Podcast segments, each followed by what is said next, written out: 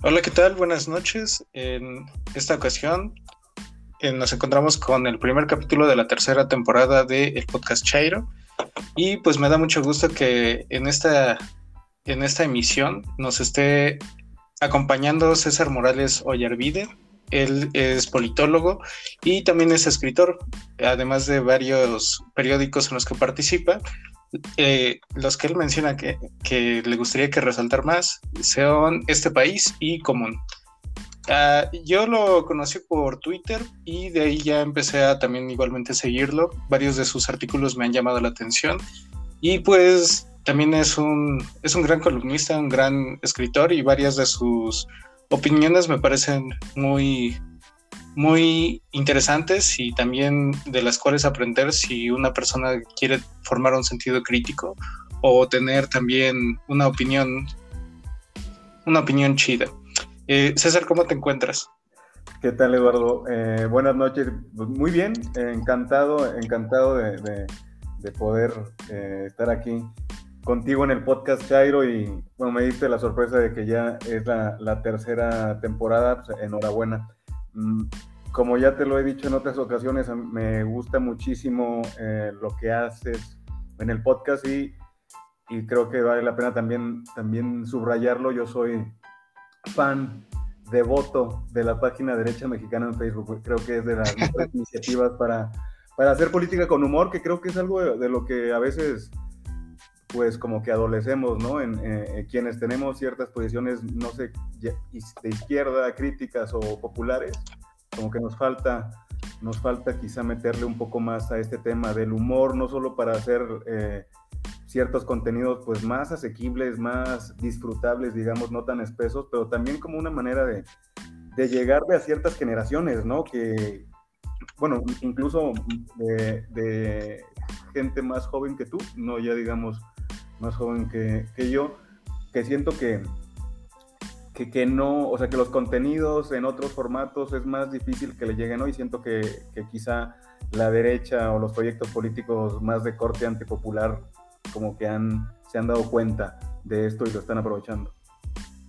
Sí, de hecho también es algo que he estado pensando, pero también es algo global, ¿sabes? La otra vez estaba viendo un documental acerca del humor y hablaba de esto del humor como casi llegando a lo extremo, o sea, llegando a, lo radical, a lo que podría ser, bueno, rayar lo políticamente incorrecto, que es como eh, ser transgresor en cuanto a las costumbres o lo que no debería de decirse o lo que es tabú dentro de, pues esto del sentido del humor, pues sí lo ha manejado mejor la derecha en en cualquier país que la izquierda. La izquierda siento que hasta eso llega a ser un poco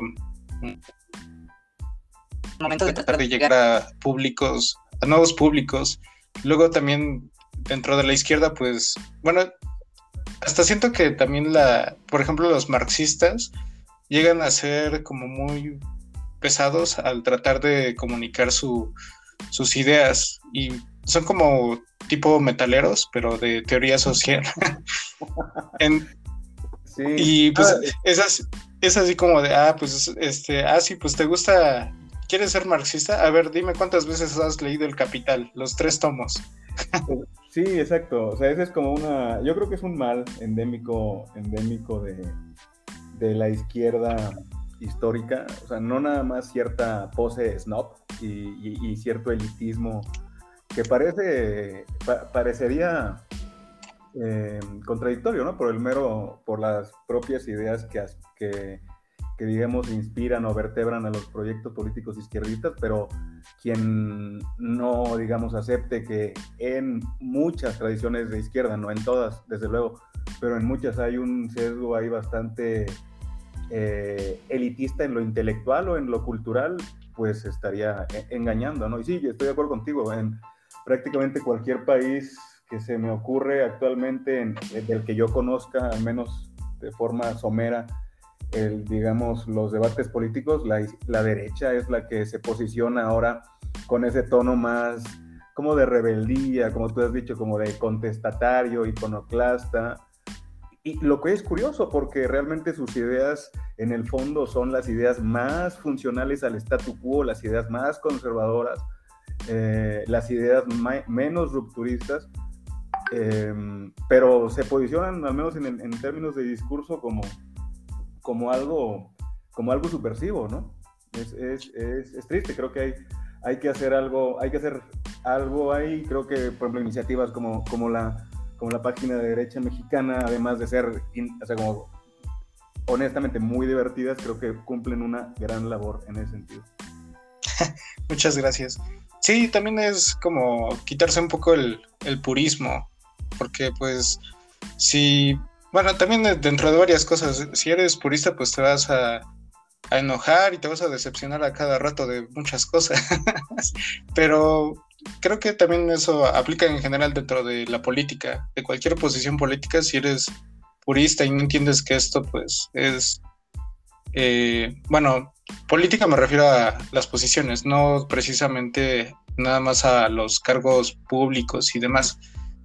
Pues sí, es, es como todo un proceso, también es imperceptible, pero pues va, todo va cambiando. Y pues también dentro del humor pues se puede hacer esto. Y, bueno, y digo que incluso siendo críticos o autocríticos, creo que el humor es una herramientas poderosísimas. O sea, no es lo mismo lanzar una crítica a tus compañeros o, a tus aliados, etcétera, por medio de una de un cartón, de una broma, de cierta ironía, a hacerlo de forma completamente abierta. Eh, em, no, sé cómo, cuál sería el, adjetivo preciso, pero, así de forma como bruta.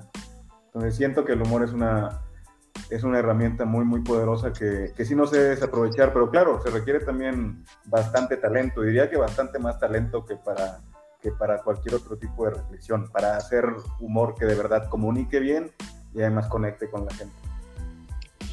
La otra vez estaba viendo, bueno, no sé si viste esta entrevista que tuvo Estefanía Veloz con Carlos Vallarta y hablaron, bueno, tocaron el tema de que el humor de Chaspirito fue lo peor que le, tocó, le pasó a la comedia mexicana.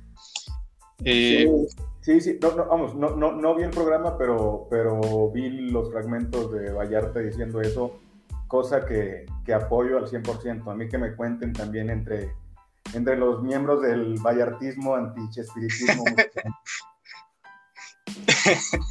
sí, totalmente. Yo también comparto esa opinión, pero bueno, eh, algo interesante dentro de esa, de esa entrevista es que, por ejemplo, estaba, eh, pues estaba Estefanía y pues Estefanía a mí me, me parece chido cualquier persona que se sume al activismo, pero hablaba Vallarta de que cualquier persona que era blanca, blanca dentro de los medios, pues iba a tener eh, cierta facilidad para escalar o, que su contenido fuera más fácil de distribuir, a diferencia de las personas que, por ejemplo, como él, en las cuales pues tenía que esforzarse mucho más y eso. y ahí sí noté que, que Estefanía se sintió un poco incómoda, hasta un poco aludida. Pues bueno, eh, a mí, francamente, yo ya no comparto, digamos, todas las posiciones y, creo que eso está bien, es normal, absolutamente natural que no hacerlo, ¿no? O sea, eh, no comparto muchas de las posiciones en temas concretos de, de Vallarta, pero sí se me, me parece de, al menos eh, actualmente, de un humorista que sí me dice eh, sí me hace pensar y además me hace reír, eh, especialmente su primer, o sea, quien diga que el primer eh, especial de Netflix de Vallarta no fue algo, no sé, no fue un parteaguas en el humor, al menos contemporáneo mexicano, pues no sé, o sea, no sé qué, humor consume, me gustaría me gustaría conocerlo, pero sí, desde luego, y creo que pues, mucha base, o sea, mucha de la base de su comedia es eso, precisamente nada más dar fe de que es una persona morena y, y, tú lo ves con, por ejemplo, el resto de la oferta del, de lo que pasa por humor aquí en México, ¿no? Y dices, es, este tipo o esta tipa son graciosos o simplemente es que son blancos, eh, hijos de X persona o con una red de tal, conformada por otras tantas personas. Que ojo, lo de Chespirito también tiene miga, porque a pesar de que yo estoy absolutamente de acuerdo con Vallarta, eh, porque yo vi mucho Chespirito, por ejemplo, platicando esto con mi esposa, ella me decía, pero es que yo no vi tanto Chespirito porque realmente en mi casa no se incentivaba a ver a Chespirito. O sea, precisamente por la, porque su contenido, a, pesar de lo que parece decir hoy mucha gente, pues es un, contenido, es un contenido que ha sido cuestionado desde siempre.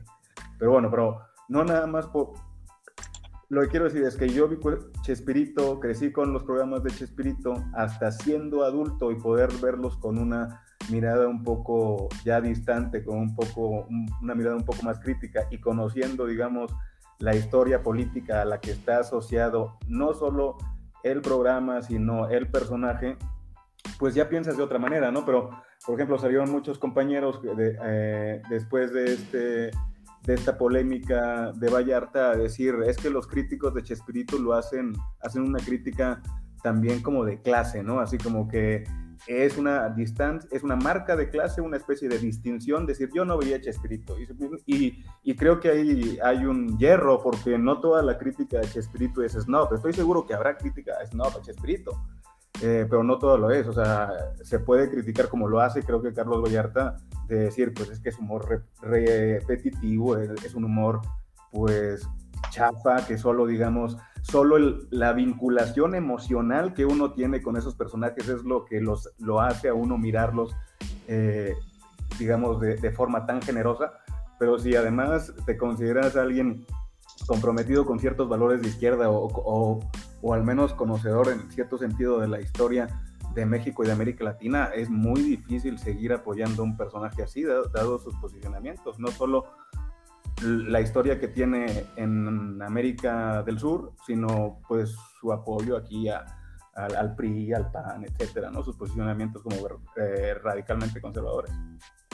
¿Crees que Chespirito era del Yunque? Yo creo que sí. Eh, no lo sé sinceramente desconozco mucho eh, la historia de esas, digamos, facciones de la derecha mexicana, pero, pero lo fuese o no lo fuese, lo que es un hecho es que pues era un señor, ni siquiera podría decirte que con cierto, digamos, o sea, de que fuese yo soy un priista porque creo en la herencia de la Revolución Mexicana, porque creo que el pueblo es un actor que merece estos derechos. No, o sea, porque ese, a ese tipo de periodistas pues son muy respetables, ¿no? Uno puede diferir y decirles, pero estás, estás vinculado a un régimen que hizo A, B, C, D, pero creo que lo que nos deja, digamos, la trayectoria de Chespirito, lo que nos deja ver es una persona que simplemente estaba alineada con el poder, fuese quien fuese, ¿no? Y eso pues... Exacto, exacto.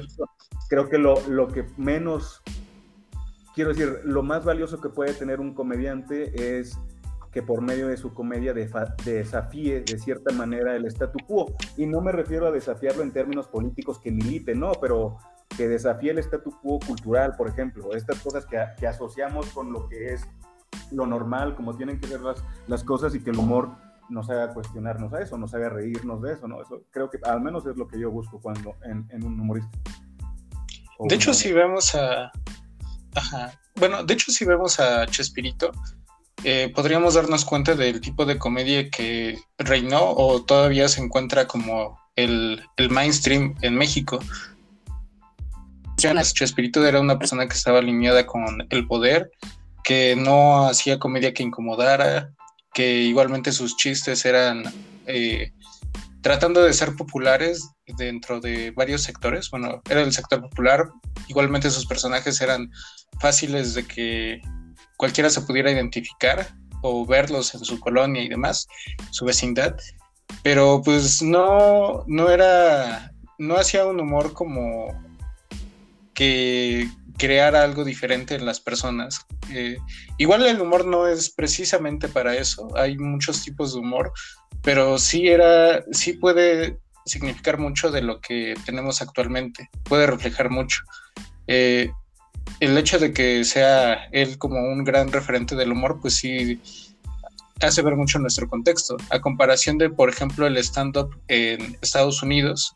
De hecho, soy, eh, yo soy muy fan de de el tipo de humor británico y el gringo, pero no es porque sea malinchista, sino porque precisamente ellos son muy buenos resaltando sus incongruencias, hipocresías o las cosas que les parecen hasta, ¿cómo decirlo? Yo creo que hasta hay personas que sí militan en la izquierda bastante, bastante bien y resaltan esto dentro de sus de sus costumbres, de su, sus formas de relacionarse hasta con otras eh, culturas u otros países. Entonces eso sí me gusta, pero también pues podemos darnos cuenta de que no es así nuestra comedia, porque pues vivimos bajo mucha represión, o sea, fueron décadas de, represión, pues eso sí se encuentra reflejado. Eh, o sea, imagínate que hubiera...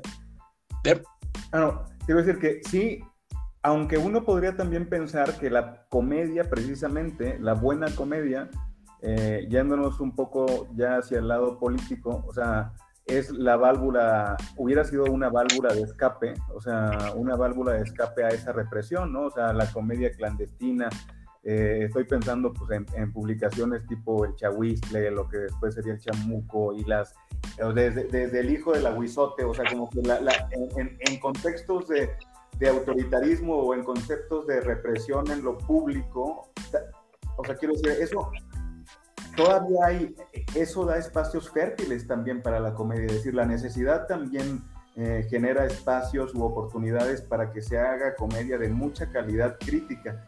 Y mira, yo estoy muy de acuerdo con lo que dijiste, es decir, tampoco hay que eh, decir pues, que espíritu es el, el, origen de todos nuestros males, e, en absoluto.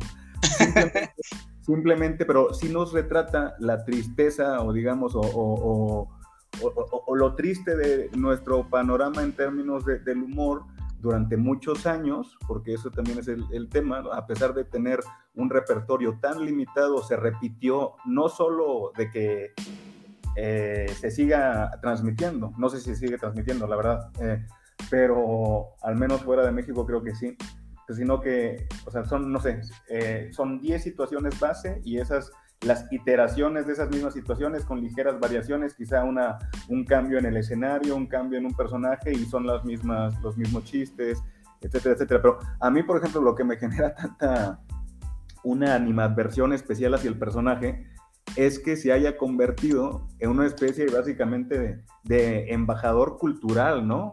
Si no oficial, al menos ahí, oficioso mexicano. O sea, porque digo, ok, vale, es un comediante malo, punto, ¿no? Hay muchísimos. O sea, no tengo, no tengo esa, o sea, no acabaríamos, ¿no? Porque como tú has dicho, pues la mayoría de la comedia mainstream en México es nefastísima. Pero lo que creo que es así como genera un poco más de, al menos a mí me chirría más, es que, digo, no solo es malo, sino que aparte tienes que lidiar con el hecho de que sea tu embajador, el embajador de un país tan rico, tan complejo eh, como México. Y dices, ¿qué vamos a elegir como, como embajador en el extranjero? Ah, pues a Chespirito, ¿no? Es como si ahorita me dijeras que, que nuestro secretario de Cultura eh, va a ser Eugenio Derbez, ¿no? Pues sí me... Sí realmente, ¿no? Totalmente.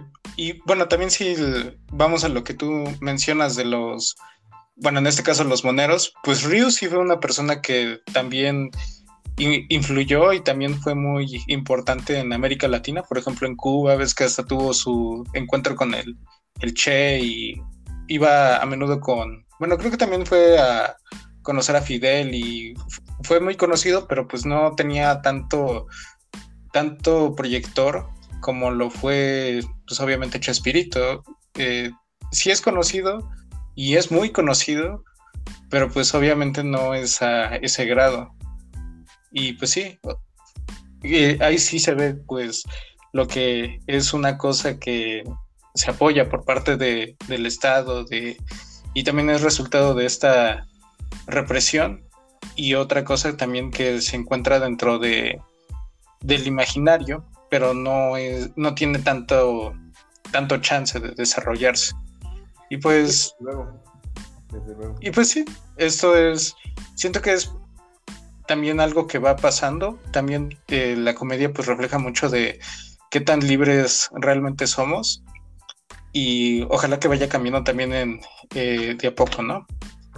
Sí, mira, y yo sé que este no es el, no es el tema central sobre el que eh, queremos platicar, pero es que eh, es súper importante Allende, Allende Chespirito, porque o sea, pensemos en lo que es la comedia hoy en México, por ejemplo, en términos de stand-up, que supone que es, había un, había un comediante, hay un comediante catalán que se llama Andreu Buenafuente y que fue como de los pioneros, te estoy hablando de hace cosa de 15 años, de los pioneros en, televisar algo así como algo similar al stand-up en, España, ¿no? Por ejemplo, y, y este cuate se presentaba a sí mismo y su programa como el humor inteligente, ¿no? Es decir, como que el humor te hace reír, o sea, no te vas a reír con él, o sea, era como que la salida de antemano. Eh, pero digo, se supone que el stand-up es un humor inteligente, no es un humor que tiene más jiribilla, es un humor eh, que te va a doler tantito, ¿no? Hay, hay, un libro, por cierto, creo que es del Fisgón, que se llama Solo me río cuando me duele. Em, ah, sí, sí, sí. Pero, pero el humor, el humor del stand-up mexicano, eh, no solo en sus temas, sino en quienes lo, digamos, quienes lo hacen.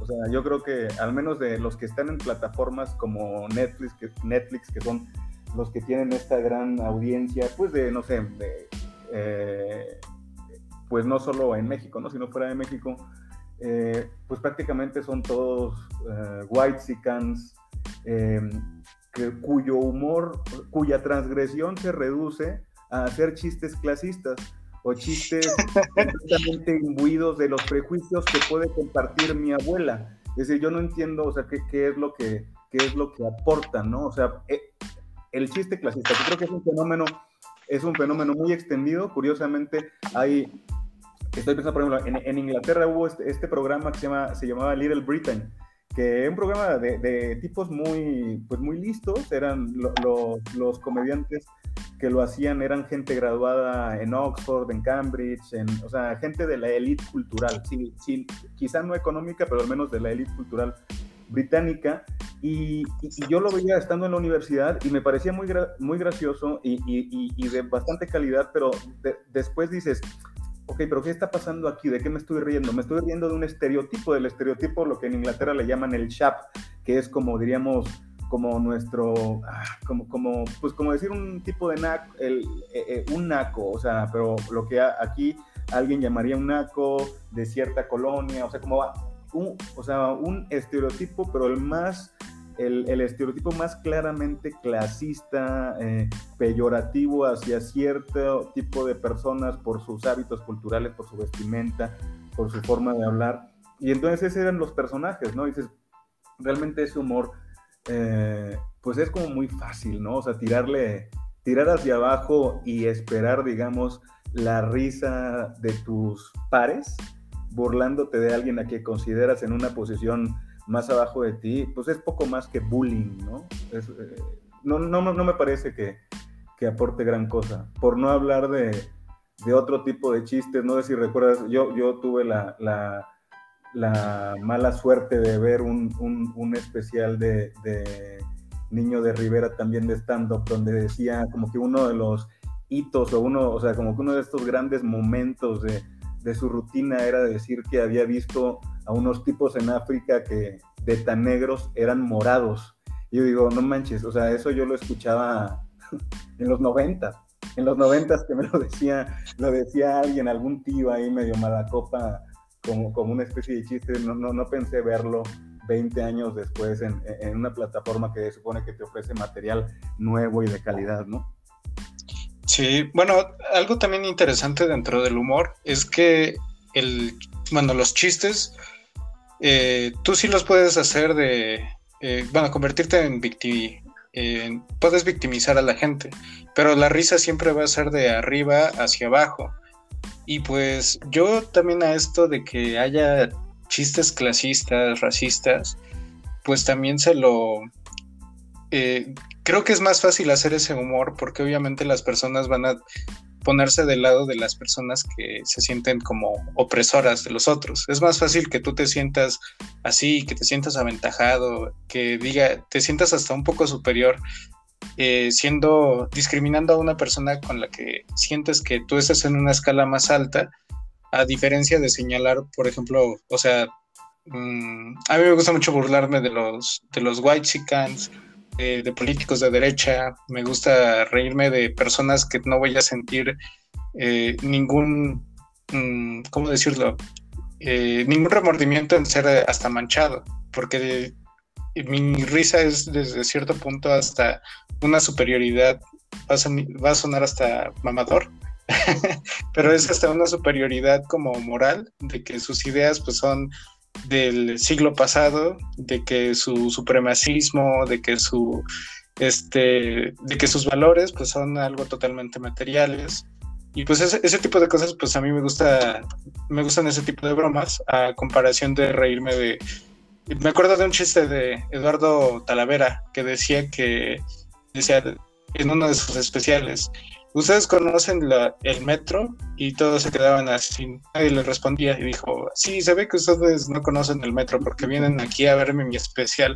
Bueno, pues les explico qué es el metro. El metro es cuando mucha gente morena se sube a un, vago, a un cubo y ese cubo los lleva a otro lugar, este, ah, y oliendo a caca, a otro lugar, bueno, transporta a esta gente morena a otros lugares para gente morena. Y así, y luego, y en ese momento, este, todavía no tenía tanto de esto, estos cuestionamientos, pero sí era así como de, ah, como que algo no cuadra, ¿no? Como que algo está mal dentro de lo que se está diciendo. Eh, probablemente no lo estoy identificando teóricamente, pero sí, no, como que no está tan chistoso. Sí, pues depende mucho del tono, depende desde luego mucho del emisor y el público, ¿no? Porque, por ejemplo, ese mismo chiste, o sea, ese mismo contenido de decir, oye, en el metro, en el metro de México se sube gente morena y para ir de lugares, de ciertos lugares a otros lugares, es, o sea, dices, también puedes decir, es gracioso porque es cierto, porque es una anomalía.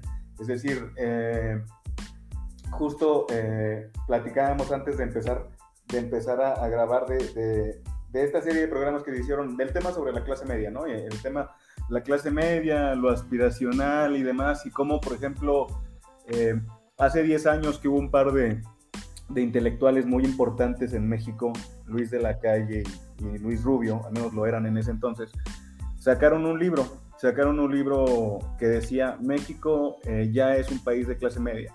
Entonces el, libro como que conectaba con cierto espíritu del tiempo, ¿no? Como que había mucha gente que decía, ah, no, sí, sí, esto me suena, me, tiene sentido. Después te ibas a, los indicadores de los que ellos mencionaban para decir por qué México era un país de clase media o estaba, digamos, ya a dos de convertirse, te decían, había unos francamente ridículos, por ejemplo, se metieron al registro nacional eh, de población y decían, no, es que estos últimos años un montón de bebés se llaman Jessica, se llaman Kevin, se llaman parecía que, y es verdad, es verdad, o sea, esto es un hecho, lo pueden, no, no les pido, o sea, no les pido que compren el libro, yo creo que ya ni siquiera se debe editar, pero sí pueden ver un resumen de ese mismo libro en, un artículo de Nexos, por ahí de 2010, y eh, se llama Clase Medieros, y literal dice eso, o sea, te pone una lista de los nombres y te dice, prácticamente parecía que si una familia decidía ponerle a su niña, eh, no sé, Evelyn, automáticamente se convertía en clase media, ¿no? O sea, eso es como que el, extremo de lo ridículo.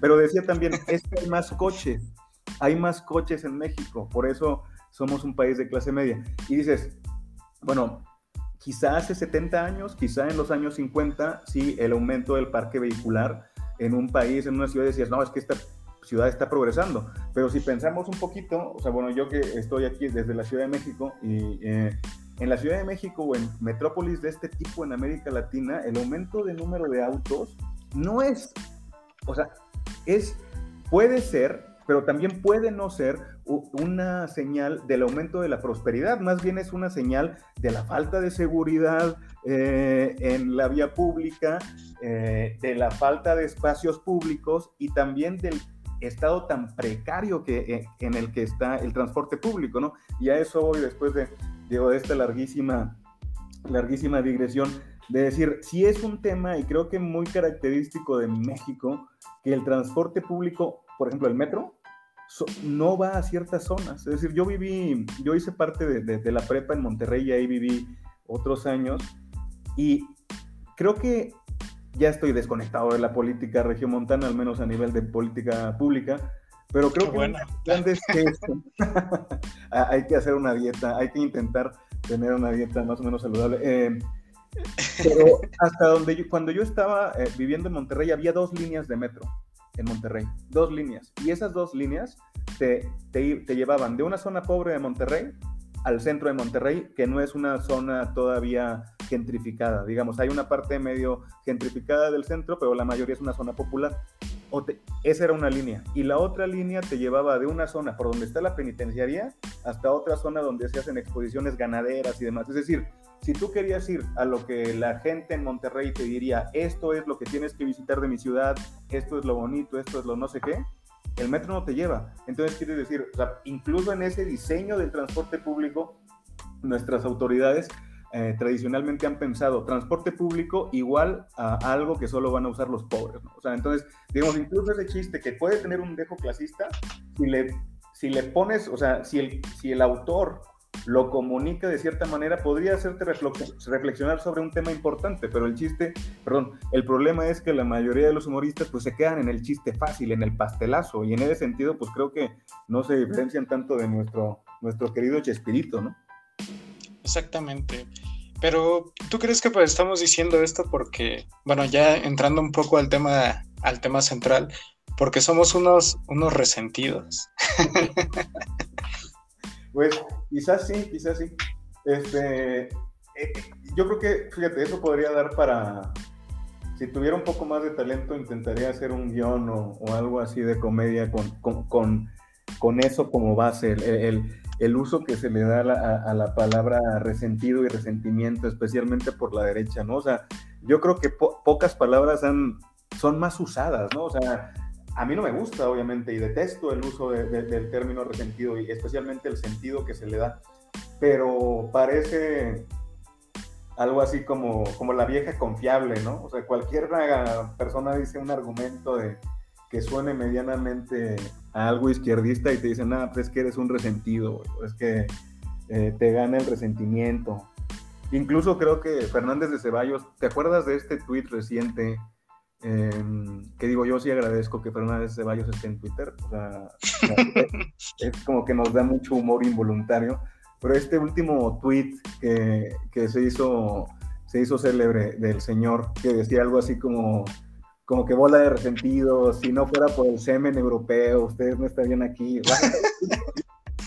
Una locura. Decían los espermatozoides europeos, ¿no? Que nos dieron patria.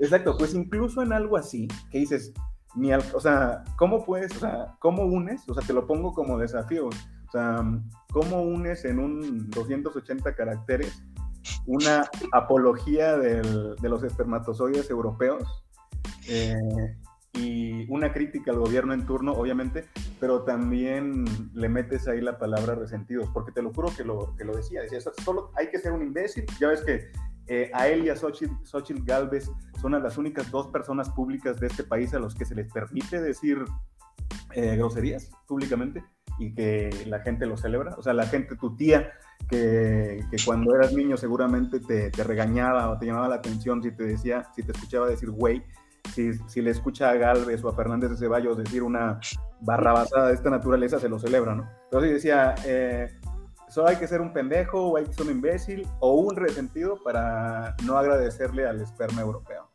Era una locura, pero, pero incluso en esos, en esos contextos está presente ahí la palabra, ¿no? No sé si, no, no sé qué opones tú, o sea, si, qué tanto la, la, escuches o la leas. Que yo la veo hasta en la sopa. Sí, bueno, eh, bueno, antes de eso, yo, creo que con respecto a lo que dice Fernández de Ceballos, pues podemos decir que él sí maneja su cuenta. Porque yo creo que una persona que le estuviera asesorando le hubiera dicho, no, güey, no, no escribas eso, por favor. Este, ten, eh, tente respeto a ti mismo. Oh, pero bueno, eh, eh, a lo que iba del resentido. Siento que resentido es como la palabra que usan ahorita para quitar, bueno, como tú dices en, en el artículo, tratan de clasificar a las opiniones entre las que se pueden escuchar, las que son más válidas, los que son los educados, los que llegan a ser como más...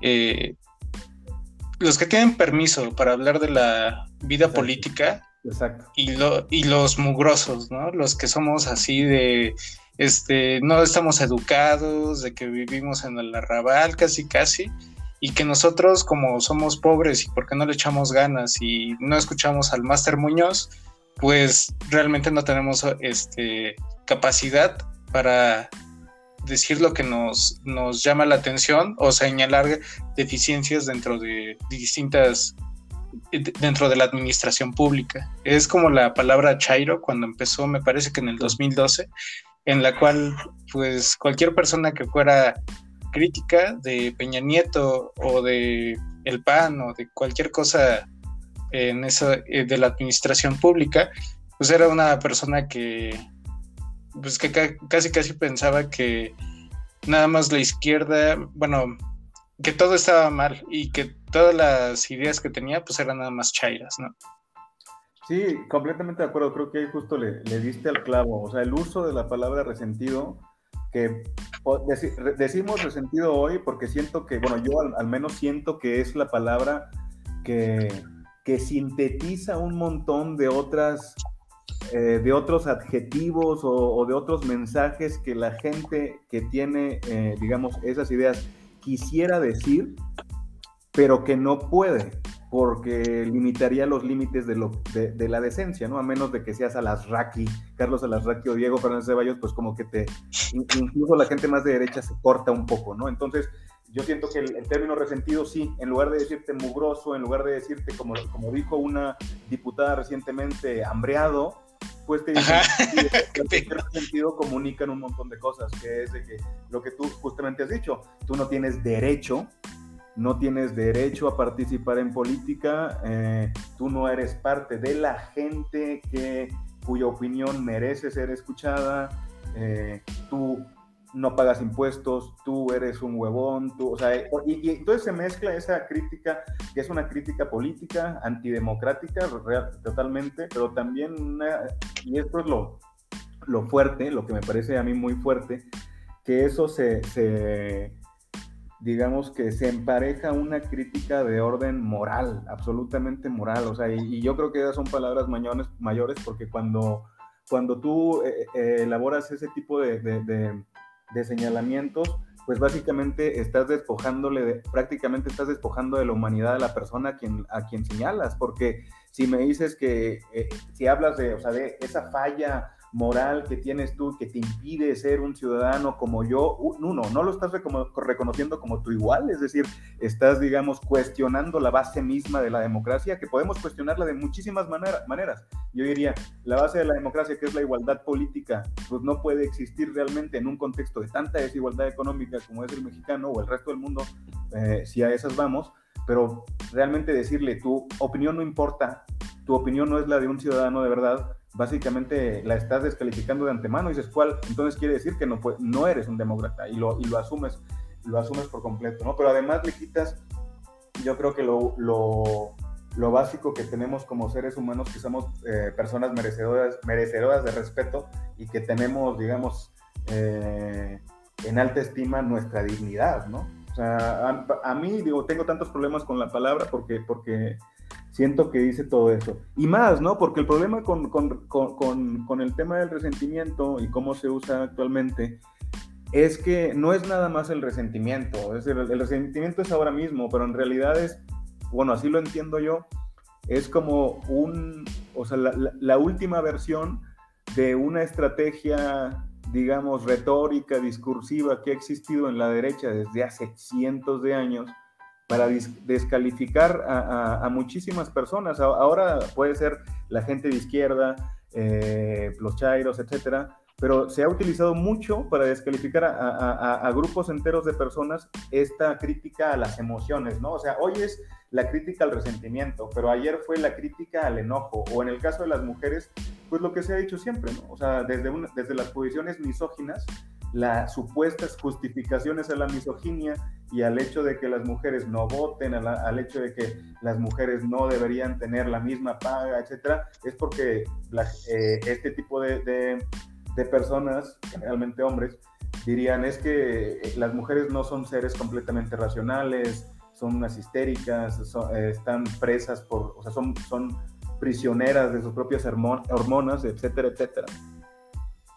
Sí, también he visto que, bueno, en el caso de la, de la derecha, pues se crea actualmente en México, bueno, de por sí es elitista, pero siempre trata de ser, eh, resaltar eso para que tú te sientas identificado con eso y trates de invalidar así las opiniones de los demás. Eh, no es casualidad de, por ejemplo, que se estaban inventando influencers, que ninguno ha pegado. Eh, bueno, no sé si conociste a una que se llamaba Glodejo o Glodeyo o algo así. Sí, o sea, la, ubico de, de, Twitter, ¿no? O sea, la, ubiqué, pues, eh, pero pues, obviamente pues no, no, no, no, no la sigo, pues, no sé, no sé, ¿cómo se, sus, ¿cómo se dice? Sus, eh, sus andanzas no las conozco. No la topo. No la topo, exacto, para acabar pronto. Bueno, este, con ella podemos ver como este fenómeno así, porque ella decía que ya tenía un doctorado y tenía maestría en educación y demás cuando estuvo en el programa de Alarraqui. Y de hecho, este Puma Chairo, un saludo al Puma Chairo, estuvo investigándola. Ah, y también dijo que no estaba casada. La investigó y se vio que estaba casada y, aparte no tenía una cédula en la que demostrara que tenía un doctorado. Entonces, pues nada más era como un ídolo de papel. Y pues eso también no lo tomaron en cuenta. Eh, estaban creando como un personaje para que jalara personas de ese lado. Y pues era como. Básicamente... como la, Gloria Álvarez mexicana o algo así sería? Ajá. lo a Gloria Álvarez? Es esta politóloga guatemalteca que es como la musa de la derecha antipopulista mundial. Bueno, al menos Latinoamérica. He, visto que Paco Calderón como que ya está ahí de, de simp. de Gloria Álvarez. Pero eh, también pero, pero eso de Glodejo, pues sí es así como muy. Eh, sí era un producto muy de la derecha y trataba de cumplir con esto. Y también aparte con esto de que estaba soltera cosa que también fue, no fue cierto porque sí estaba, o sea, era como un cúmulo bastante asqueroso de, del producto para jalar personas en la derecha. Claro, bueno, pero es que eso te da, eso te habla muchas cosas, siento. igual nos alejamos un poco del tema, pero, pero te habla del perfil, un, te dice dos cosas, o bien que estos cuates tienen una brújula absolutamente descompuesta, es decir, que realmente no hablo de 2018 y el obradorismo, o sea, intentemos ir un poquito más allá. O sea, literal, yo creo que el mundo ha cambiado en los últimos 10, 15 años. al menos pensamos después de la crisis de 2008. La crisis O sea, el mundo cambia radicalmente eh, en, términos políticos, en términos de, los discursos políticos que son exitosos, que realmente le hablan a la gente, a los que, a los que responde las cosas que la gente cree o desea y parece o bien que esta gente no se entera, es decir, que le, le pasa por encima un camión eh, y no se entera, o de verdad que conocen, conocen quizá demasiado bien a, su público objetivo. Si me dices, son todos unos simp y que hay, vamos a ponerle a un personaje tipo lo dejo, vamos a, fabricarlo y pues porque esto va, va, a jalar, ¿no? No sé cuál de las dos cosas sea, pero las dos son, son muy tristes. Sí, pero pues así es la, actual derecha, toda destruida. Sí, antes de aquí. Sí, sí, adelante. Muy bien, muy bien. Ah, eh, bueno, te iba a preguntar si nos podrías decir más o menos, eh, bueno, contar que, cómo era el concepto para ti de resentimiento de, del texto que me, me diste la oportunidad de, de leer. Sí, mira, a ver, el resentimiento, ver, yo lo entiendo, la, para mí lo importante de cuestionar esta, este uso del resentimiento es porque es una forma, o sea, se, ha utilizado históricamente como una forma de exclusión. Tú, tú lo resumiste yo creo que de, forma perfecta, es una forma de quitarle voz, quitarle eh, validez a la opinión o, al voto de un grupo de personas. En este caso, eh, a nosotros nos toca de decir, pues los resentidos son los que votan por proyectos populistas, ¿no? O sea, son este pueblo engañado, un pueblo quizá demasiado emocional que, que, expresa de sus sentimientos, entonces por eso su análisis es, digamos, está equivocado, no ven un poco más allá de las apariencias y llega el villano, el villano, el líder populista, manipulador y los engaña, ¿no? Entonces, frente a eso, pues tendríamos al, al ciudadano que es un ciudadano de verdad, merecedor de ese nombre, que es el ciudadano informado, que, lee y cuya opinión, pues curiosamente está casi siempre en la misma sintonía pues, que todos los analistas, que todos los medios de comunicación, que todos los think tanks que avanzan este tipo de críticas, ¿no?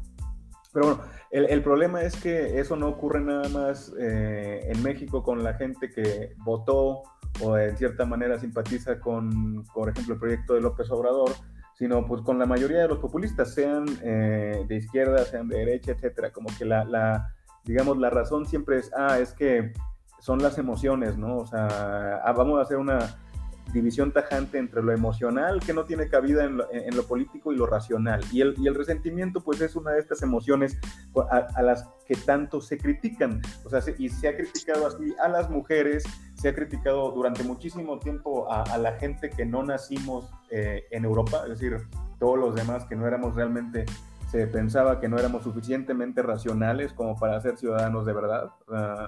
o en, en, la actualidad, pues yo lo veo también mucho dentro de la izquierda y fuera, o sea, tanto fuera como dentro de la izquierda, con los jóvenes. O sea, es una, es una manera muy fácil de descalificar, de decir, ah, eres joven, entonces no eres suficientemente maduro, eres demasiado pasional, eh, como si tus opiniones no fueran valiosas, ¿no? Esa creo que es la, la versión light.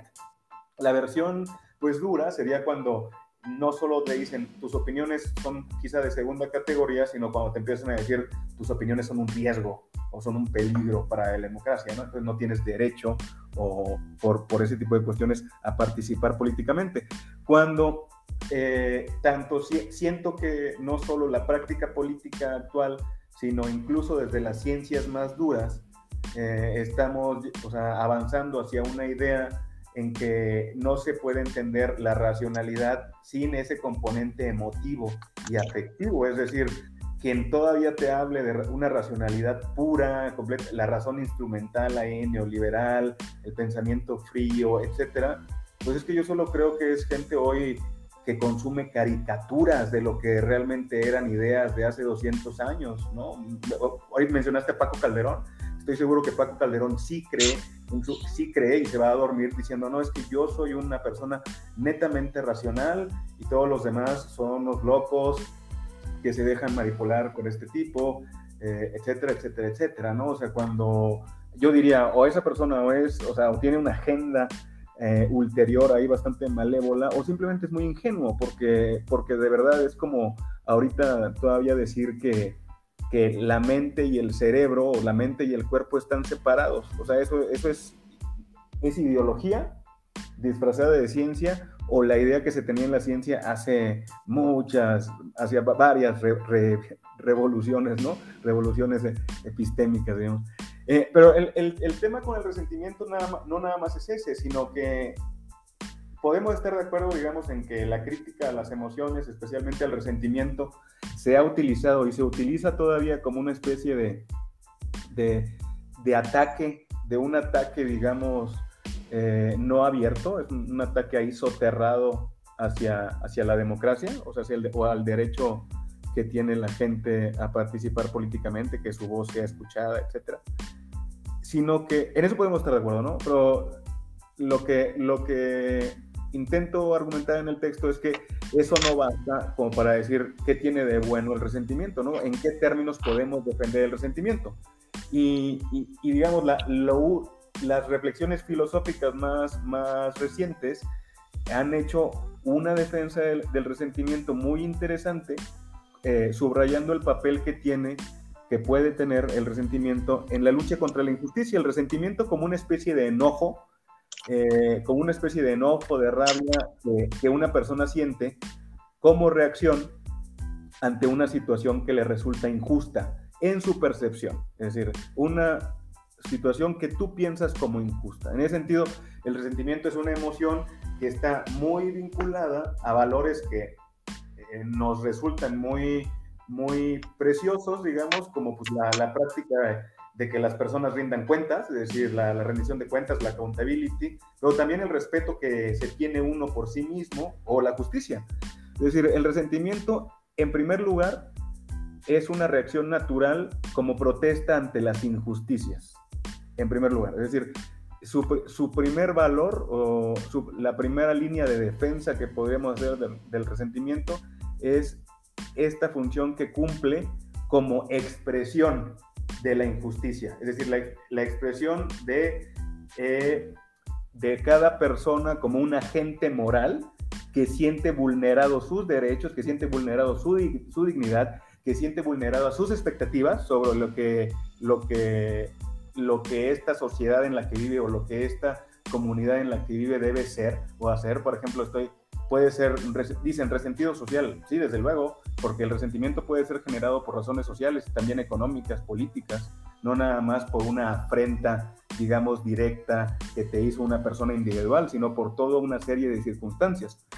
Pero quizá de forma más importante, lo interesante del resentimiento es que no nada más nos sirve para expresar estas injusticias, sino para descubrirlas.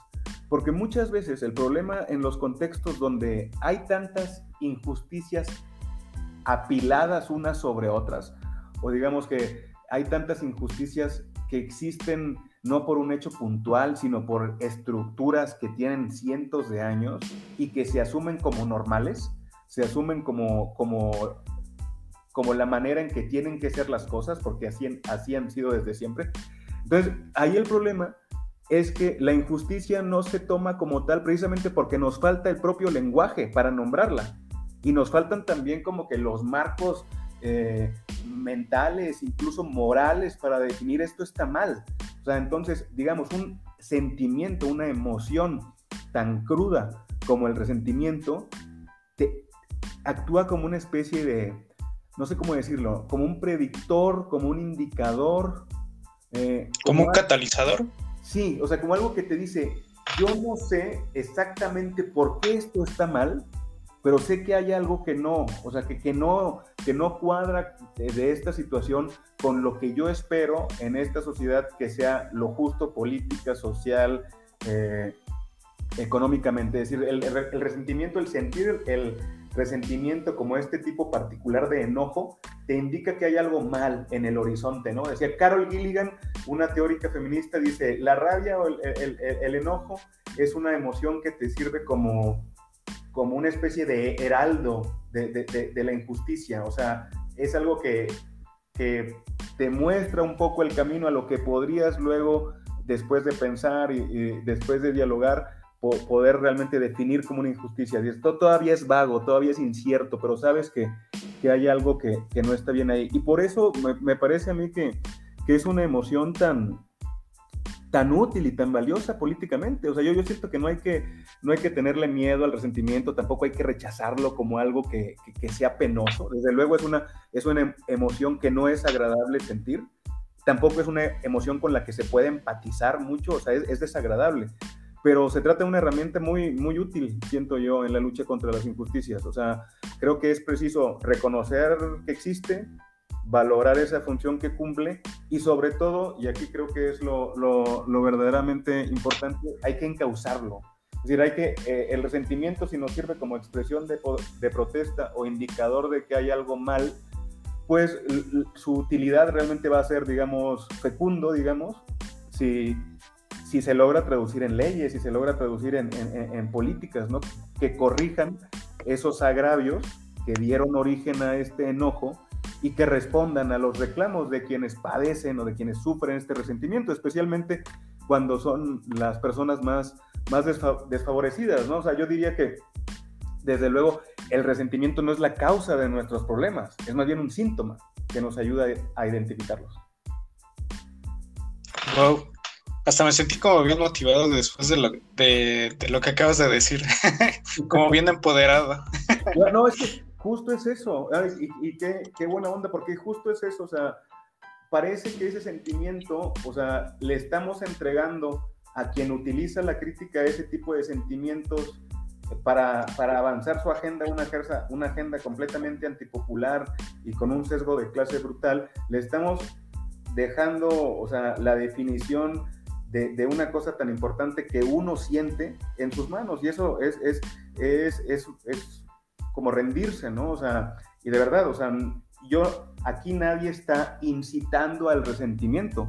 O sea, al contrario, o sea, yo creo que de hecho eh, el resentimiento ni lo inventó la izquierda, ni creo que un proyecto político de izquierda o popular le convenga incentivarlo. Más bien, yo siento, y esto es un mensaje que debería también interiorizar la gente que es crítica a la izquierda o que es crítica a la política populista, es la, una agenda progresista o de izquierda es nuestra mejor apuesta como sociedad para poder gestionar el resentimiento. Es decir, no con llamados a, a la unidad, estos llamados eh, tan vacíos, ¿no? Que siempre se, se, se pretenden hacer desde, desde estas posiciones como tan cómodas políticas, de decir, no, todos somos mexicanos, eh, no te sientas agraviado por ser gay, por ser moreno, por ser pobre. Yo también me siento agraviado, aunque sea una persona heterosexual, cis, hombre, rica, etcétera. dices, no, eso es, ese llamado a la unidad es una tontería, ¿no? O sea, más bien, o sea,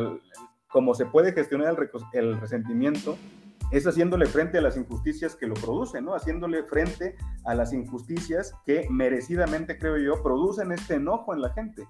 Lo que yo sí creo, y creo que esto, esto es una paradoja, pero lo que yo sí creo que, que aviva el resentimiento entre la gente que hoy lo, sufre, es lo que hacen precisamente estos críticos que utilizan la palabra resentido como insulto. Porque en primer lugar, desestiman, o sea, como dicen, las razones que tú, que tú tienes que tú crees tener para sentir esta emoción eh, no son válidas. Segundo lugar, al decirte, al descalificarlo así, pues a la persona que, que, padece esta emoción o que siente esta emoción, le niegas todo tipo de dignidad que está justamente reclamando. Y además, pues porque parece que tienen como objetivo boicotear todos los esfuerzos que pueda haber para atender a las causas de este resentimiento, ¿no? En, esfuerzos que yo creo, desde mi muy particular juicio, que han sido tímidos, pero que van en una dirección que puede ser productiva. Es decir, el aumento al salario mínimo, la organización de consultas o de, consultas ciudadanas o la constitucionalización de ciertos derechos, ¿no? O sea, y yo siento que ahí quizá es donde está el, realmente el peligro del resentimiento. O sea, en, estas críticas que, que lo están deslegitimando, sea, que deslegitiman este enojo, esta rabia, pero al mismo tiempo no le ofrecen ninguna salida. Entonces, si no le ofreces ninguna salida institucional a este enojo, pues ahí yo siento que sí, eventualmente puede haber problemas. O sea, porque pues tu, tu, tu, tu cantaleta de que el resentimiento es un peligro para nuestro país, pues se va a convertir entonces en, una, en lo que se llama una profecía autocumplida, ¿no? O sea, tú hiciste, o sea, tú maquinaste, conscientemente o no, eh, todas las condiciones para que eso que temías al final pues eh, ocurriera.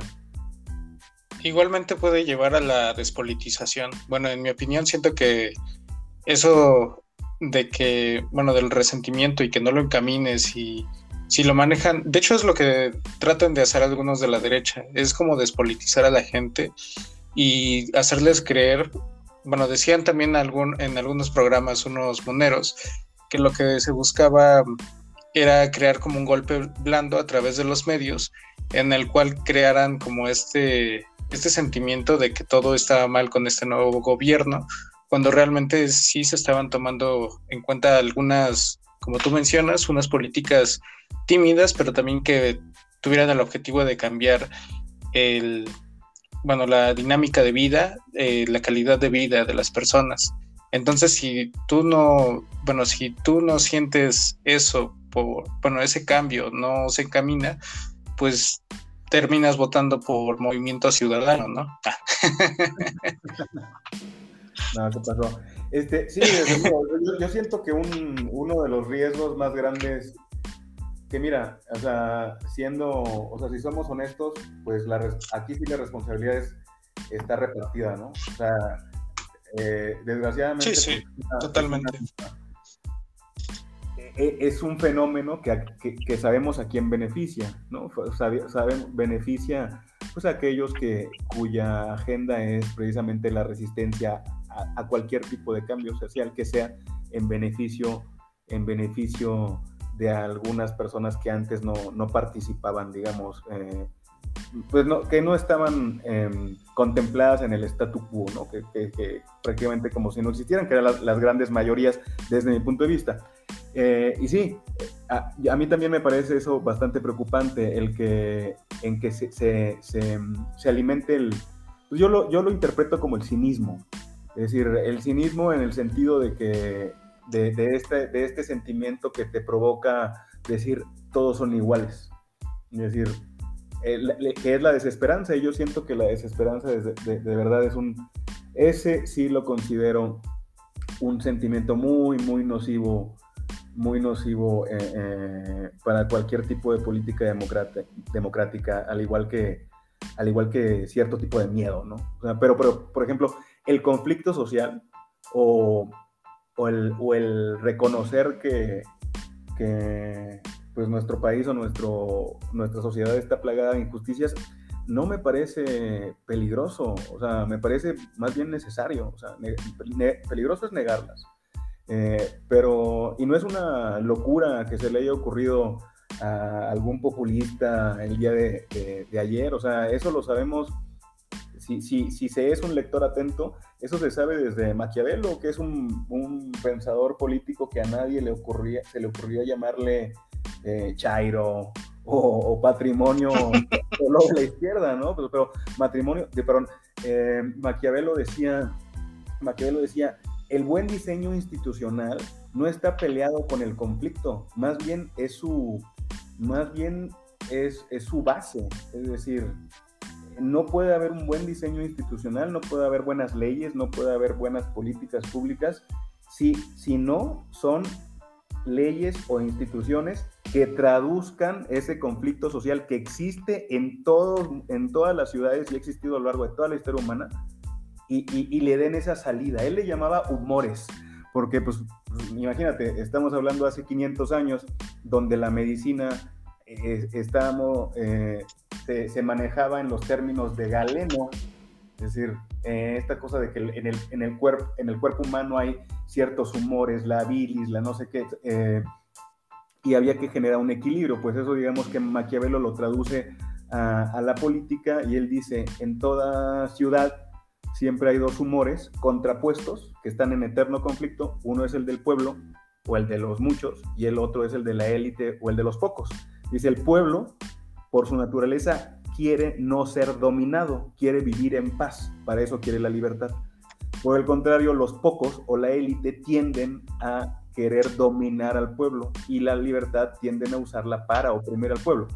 Entonces, dice, esos dos humores siempre están contrapuestos y la tarea de un buen gobernante, la tarea de unas buenas leyes, es no negar ese conflicto, porque ese conflicto está ahí, sino reconocerlo y canalizarlo, o sea, gestionarlo. Eh, y siento que eso, esa visión de la política mm, ayuda mucho a entender lo que pasa hoy y desgraciadamente creo que es algo que no se llega a entender desde este tipo de posiciones antipopulistas, eh, que muchas de ellas están bien intencionadas, pero, o sea, de decir, o sea, la gente que, o sea, imagínate, gente que no esté realmente como interesada, ni, ni, ni tiene por qué estarlo en temas de esta naturaleza, pero que le hace ruido, por ejemplo, que esto que ahora se llama polarización, ¿no? O sea, ¿por qué veo el conflicto?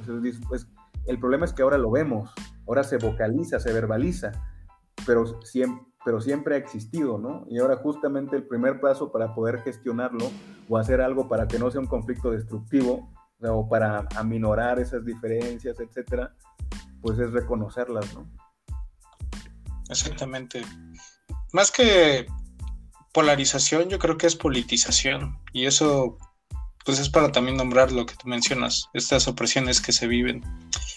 Creo que contextualizando lo que mencionas de este resentimiento, eh, bueno, de este enojo que existió, de este sentimiento que la mayoría de población tenemos, ya sea por eh, distintas cosas, creo que fue muy acentuado por el sexenio de Peña Nieto. Bueno, si lo ponemos en, en este tipo de periodos, en sexenios, porque ahí sí se vio eh, esto que mencionas en tu artículo acerca de la corrupción, que sí hay cosas que en las que te sientes un poco más agraviado, o bueno, sí te sientes agraviado y otras que, que hasta las excusas, ¿no? Eh, de hecho, me, gustó mucho ese, artículo de Leyin en el que hablas de que hay ciertas conductas dentro de los eh, políticos en los cuales tú dices, pues órale, va, este, yo asumo que todos eh, o son corruptos o que roban o que o yo me beneficio de las políticas que aunque son corruptas, pues a mí me causan trabajo y pues también es como un beneficio para mí. De hecho, me parece que en el artículo eh, ese era como lo más que pasaba, que era como lo que decían de que el PRI robaba pero dejaba robar, ¿no? O daba, daba trabajo, ¿no? Pero pues si lo vemos así, pues también en el sexenio de Peña Nieto, el desvío de recursos y la afectación del patrimonio a, millones de personas, a la población en general, a través de los gasolinazos o políticas públicas que nos afectaron bestialmente, pues eso también crea este, bueno, le puso, a mi parecer, en bandeja de plata el poder a la izquierda, porque si acaso no todas las personas eran eh, estaban convencidas de las ideas de AMLO, pues ya para sacar a estas personas del poder, pues también optaron por votar en, eh, en favor de este proyecto. Y pues a mi parecer sí es interesante esto de la corrupción y de cómo se refleja en el voto. Eh, ¿Te gustaría mencionar algo de, de, este artículo acerca de la corrupción? Sí, sí, por supuesto. de este artículo es un texto que, hice hace tiempo intentando intentando explicar, o sea, ¿qué, dice? Yo soy politólogo de formación. Eh, ¿qué, ha hecho la ciencia política como para explicar este tipo de, situaciones un tanto extrañas, ¿no? Y yo ponía como, por ejemplo, el, caso de la que la pues yo ya no sé si sea, o sea, si, si ¿cómo se dice? Si, si necesite si necesite presentación o no, pero si lo necesita, pues este era un tipo que por ahí de 2014 se hizo famoso porque siendo alcalde de San Blas, siendo alcalde de San Blas, creo que fue 2015, porque ya, había pasado la reforma política del sexenio de Peña, que fue la que posibilitó la, la reelección consecutiva, porque reelección no consecutiva siempre ha habido. Este, y entonces este tipo era alcalde de San Blas, un municipio de Nayarit, ahí en la costa, y en, en, plena campaña por la reelección dice, yo sí robé, pero, pero robé poquito, ¿no? Y entonces la, gente nos quedamos con eso porque realmente tanto, ese que, sí que es cinismo del otro, ¿no? Así como descaro. De decir, sí, sí, sí, robé, sí, pero fue poquito. Pero luego este cuate decía, pero, y ahí va la justificación de, de veras, o sea, porque la justificación de fue poquito, pues esa, pues, pues él dice, pues no es suficiente, ¿no? Pero la buena es que dice, pero lo que yo robé con una mano, con la otra mano lo hice de obra pública. Y, prácticamente dijo algo así como que, y me faltó dinero porque, así como diciendo, si hubiera habido más dinero en las arcas públicas, robaba más, pero también hubiera hecho más de... de, o sea, una cosa rarísima. Pues el tipo gana. El tipo gana y, y ojo, gana como candidato independiente la reelección porque él había sido candidato en primer lugar por el PAN. O sea, una cosa digna de un análisis ahí antropológico, de que se vaya ahí un cuate a hacer etnografía, porque de verdad hace falta explicar qué es lo que ocurre.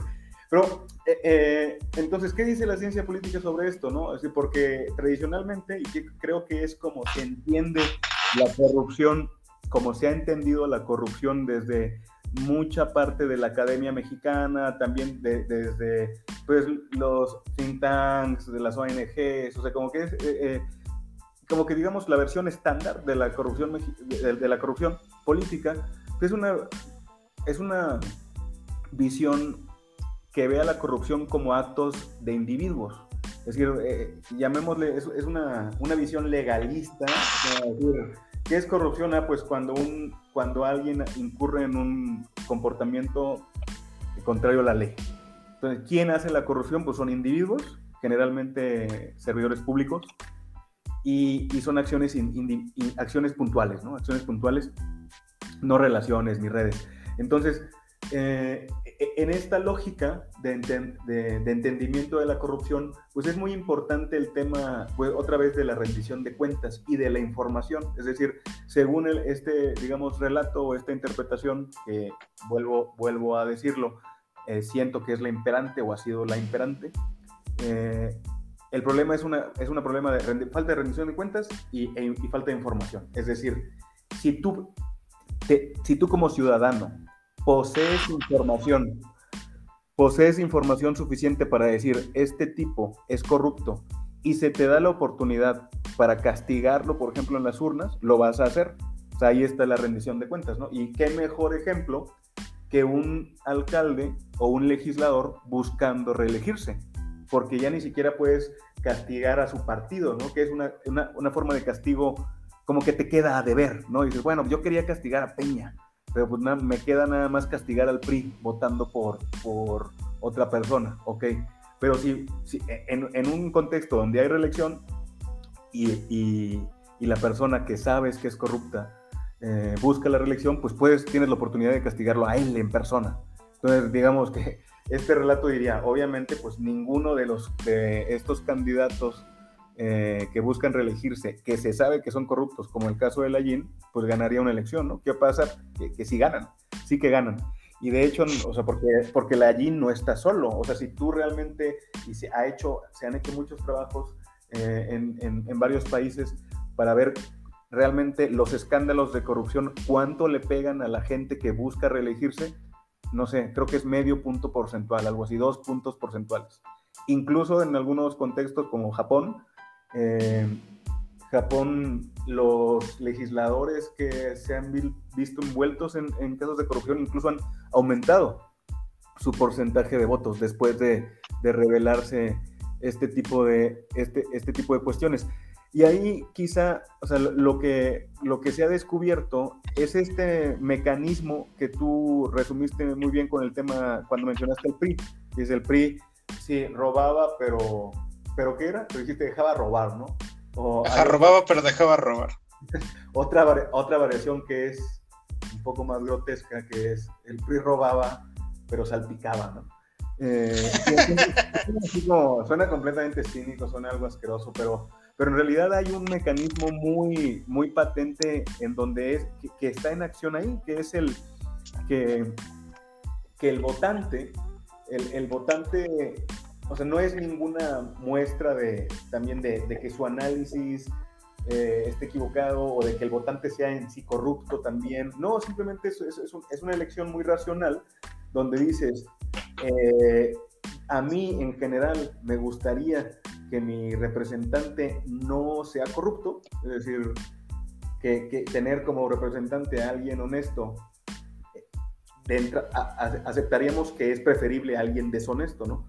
Pero ¿qué tal si los beneficios en general de que tengas ahí a alguien corrupto, pero que como dice la Jin, también hace cosas? Esos, ¿Qué tal si esos beneficios, eh, si, lo, si lo pones en una balanza, son mayores que, que tener a, la alternativa, o sea, a un político de, oposición a, ese otro que sabes que no va a hacer, o sea, que, que, no va a hacer nada y que no te va a beneficiar. Entonces es un análisis muy crudo. Es un análisis muy crudo, pero sí muy racional. Eh, y, es una cosa que, existe desde hace mucho tiempo. Es decir, hay incluso una campaña de un político brasileño de hace, no sé, será cosa de 50 años, que su, su lema de campaña literal era, se llamaba Ademar, Ademar Sousa da Silva, creo. Por aquí tengo el dato. perdón, me equivoqué por completo, es Ademar, mis prejuicios sobre lo que debe ser o cómo debe sonar un apellido brasileño. Se llama Ademar, Ademar Pereira de Barros. Ademar Pereira de Barros. Y su, lema de campaña se, era, Ademar roba, pero hace. O sea, roba, pero hace cosas. Bueno, en nuestro caso, pues roba poquito, pero hace obra pública, ¿no? Entonces, ese es como que, como ese tipo de cosas, creo que el relato tradicional sobre, sobre la corrupción, pues no alcanza a explicar. O sea, porque lo que da son como, son como argumentos morales, ¿no? De decir, ah, si la gente votó a la JIN, pues es que la gente está, le gusta la corrupción o la gente es igual de corrupta. Y dices, no, es que quizá en el, en el neto, pues en, eh, la situación en la que están, la JIN o la alternativa de ese cuate les genera más beneficios en términos, por ejemplo, imagínate, si la corrupción es, la corrupción es recalificar terrenos, ¿no? Recalificar terrenos que en, teoría no se podían hacer como para, no se podían utilizar para, para, mm, pues para uso comercial o para uso habitacional. Y entonces hay alguien, ahí hay un hecho de corrupción entre un empresario eh, y, la autoridad, se expiden estos permisos, se construyen eh, comercios o, o inmuebles y eso trae, pues no solo viviendas para las personas, trae trabajo, trae recursos y no sé qué. Entonces, digamos, en, ese tipo de casos, en ese tipo de casos específicos, porque la gente es muy eh, implacable al castigar corrupciones tipo, por ejemplo, lo que hicieron, de lo que se acusa ahorita a, Inés Gómez Mond y, a, su esposo. O sea, e, e, es, ese tipo de corrupción que le podemos llamar una corrupción predatoria, ¿no? O sea, es una corrupción que dices, esto es depredación pura, o sea, no hay ninguna, lo que en economía se llama externalidad, o sea, la externalidad es como que una consecuencia que no era la consecuencia que tú buscaste directamente, pero que ocurre. Entonces, una, externalidad positiva para la gente, o sea, que haya más empleo, más no sé qué. O sea, eso, hay casos de corrupción en que eso no ocurre.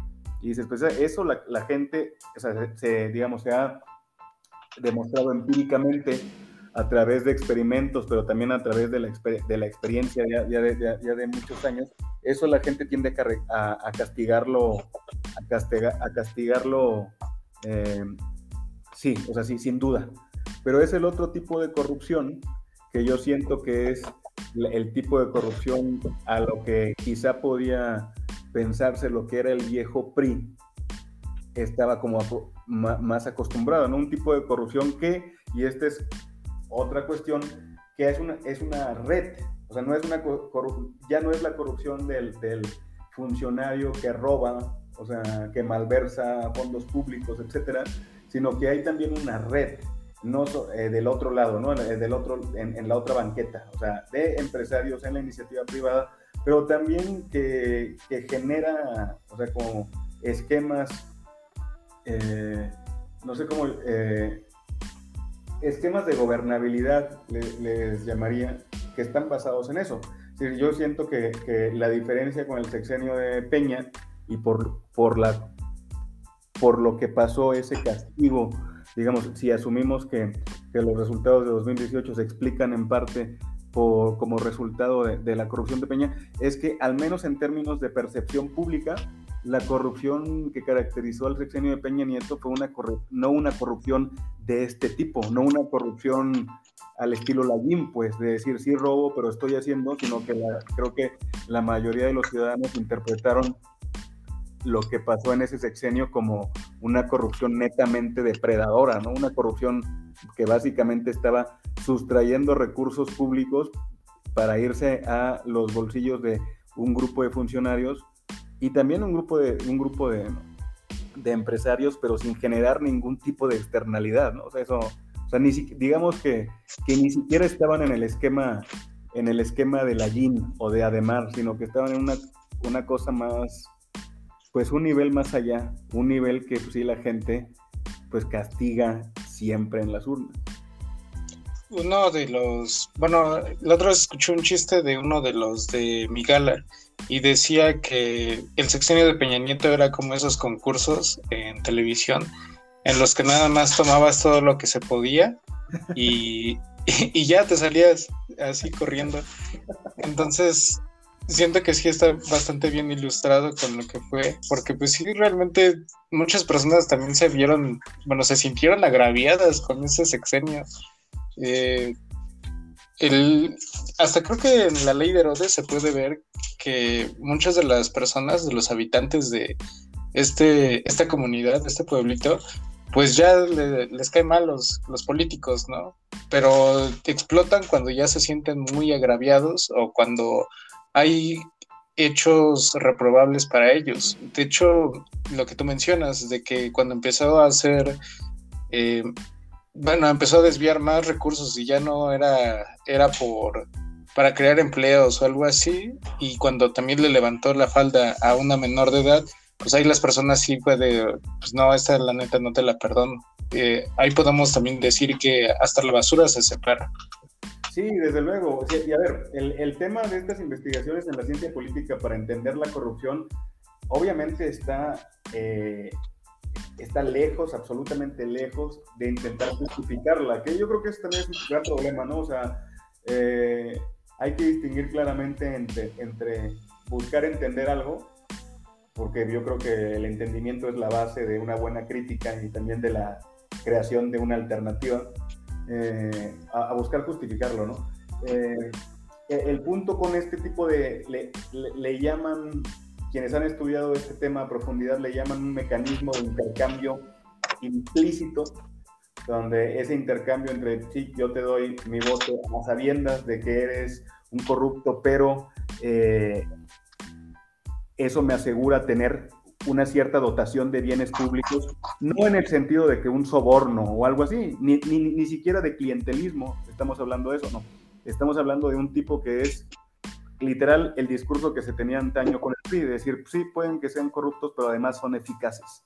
O sea, ¿qué, pasaría, por ejemplo, si dices, es que este tipo es corrupto, pero aparte es un ineficiente, ¿no? o un tipo ineficaz curioso, o sea, no sé si recuerdes que el eslogan el, de Peña fue hacia un estado eficaz, un, estado eficaz que diera resultados, ¿no? O sea, pero te preguntas, ¿para quién? ¿Para quién son esos resultados? Y, justo otro tema es que, que si no, si tú no, o sea, si por purismo o por, o, por moralismo o por lo que se quiera, como que si no aceptamos la existencia de esta racionalidad en el votante que puede llegar a, apoyar a políticos de esta naturaleza a través de estos intercambios, pues como que se queda coja por completa esta idea de, de, la corrupción que existe porque la base de, este planteamiento, del planteamiento de la corrupción, digamos, el, tradicional, es que lo que falta para acabar con la corrupción es información, es decir, lo que nos falta como ciudadanos es información sobre los escándalos. Si tenemos información completa sobre eso, vamos a castigar a, los corruptos en las urnas. Casos como, como el de la YIN, casos como eh, el del PRI, eh, el de Ademar en Brasil, te dicen, pues no, la información no basta. O sea, la información puede ser un requisito suficiente para decir, ok, sé que este tipo es un corrupto, voy a castigarlo, pero, pero no, perdón, es un, perdón, es un, puede ser un elemento necesario pero de, ninguna manera es suficiente. Entonces hay que preguntarnos, pues, ¿qué, qué, se requiere? ¿Qué se requiere para, para, pues, para crear una coalición en contra de este tipo de corrupción pública, ¿no? Como tú dices, en el caso de la IN, pues, que además de ese tipo de corrupción, incurrió en otro tipo de, de, comportamientos que ahí sí, pues, da la impresión de que son eh, imperdonables, ¿no? En este caso, eh, su tratamiento, su tratamiento también público hacia, hacia las mujeres, y en especial una, una, menor de edad. Y, también eso nos lleva a un, tema interesante, ¿no? O sea, ¿qué es lo que se entiende como corrupción o mal gobierno? Y creo que justo eso es una de las cosas más llamativas para mí del, del gobierno de López Obrador, porque además de lo que esté haciendo o no haciendo en el tema de la corrupción, yo creo que el gobierno de López Obrador sí ha generado un cambio muy grande en la manera en que entendemos ese fenómeno que llamamos corrupción. Sí, de hecho también te iba, siento que también estaba enlazado con lo que aparecía de las sociedades civiles, porque bueno, eh, algo también que no le pueden eh, no reconocer a Andrés Manuel es que es un gran comunicador y también es muy buen político. De hecho, tiene mucho diente. Eh, y pues por eso también ahorita se anda llevando, bueno, se anda comiendo a la derecha bien, los anda trayendo como trapo. Pero también la forma en la que quiere comunicar es como este tipo de cosas, como por ejemplo las sociedades civiles, las donatarias o las personas que a través de donativos quieren eh, hacer como cosas buenas. Eh, de hecho, varias cosas como que sí son, parece que son buenas, pero realmente no, no está chido, ¿no? Por ejemplo, el hecho de que Claudio X González tenga una sociedad que se llame Mexicanos contra la Corrupción, pues es bastante paradójico. Entonces, a través de esos mensajes, pues sí me llama la atención cómo quiere ver o hacer notar que a través del desvío de recursos o el, eludir impuestos, evadir impuestos, también las personas resienten eso y también el Estado en, eh, pierde acción. sí, eh, completamente de acuerdo. O sea, para mí justo es eso lo, lo más, de, o sea, de las cosas más interesantes que hay. Em, porque, digamos, si hablamos de políticas públicas específicas, creo que ahí sí hay como que muchísimos pendientes y bueno, no estoy del todo, no estoy del todo de acuerdo con cómo, o sea, con, con la estrategia como para paliar eso, pero lo que, es, lo que es, me parece a mí un acierto indiscutible es esta idea, o sea, la ampliación de, de lo que se entiende o lo que debe entenderse por corrupción. Porque como te, decía hace un momento, la, la, manera tradicional de entenderlo, pensemos, o sea, quiero decir, la manera tradicional, no sé, de, de las ONGs en, la que, en las que los sospechosos habituales, de las ONGs que tienen, digamos, tribunas eh, en, la, en la prensa o de los políticos tradicionales, es, la, la corrupción es el tipo que te pide una mordida en la carretera, ¿no? La corrupción es el, funcionario que, se está metiendo dinero en un maletín, etcétera, etcétera. Y, y para mí, digamos, el, acierto de, este gobierno y, de, la, de la narrativa que, manejó desde el principio es ver a la corrupción no como acciones individuales, sino como una especie de red. Es decir, le puedes llamar, eh, hay un ensayo que, escribió Edwin Ackerman hace poco, eh, que llama la lucha, la lucha contra la corrupción en la 4T como economía política.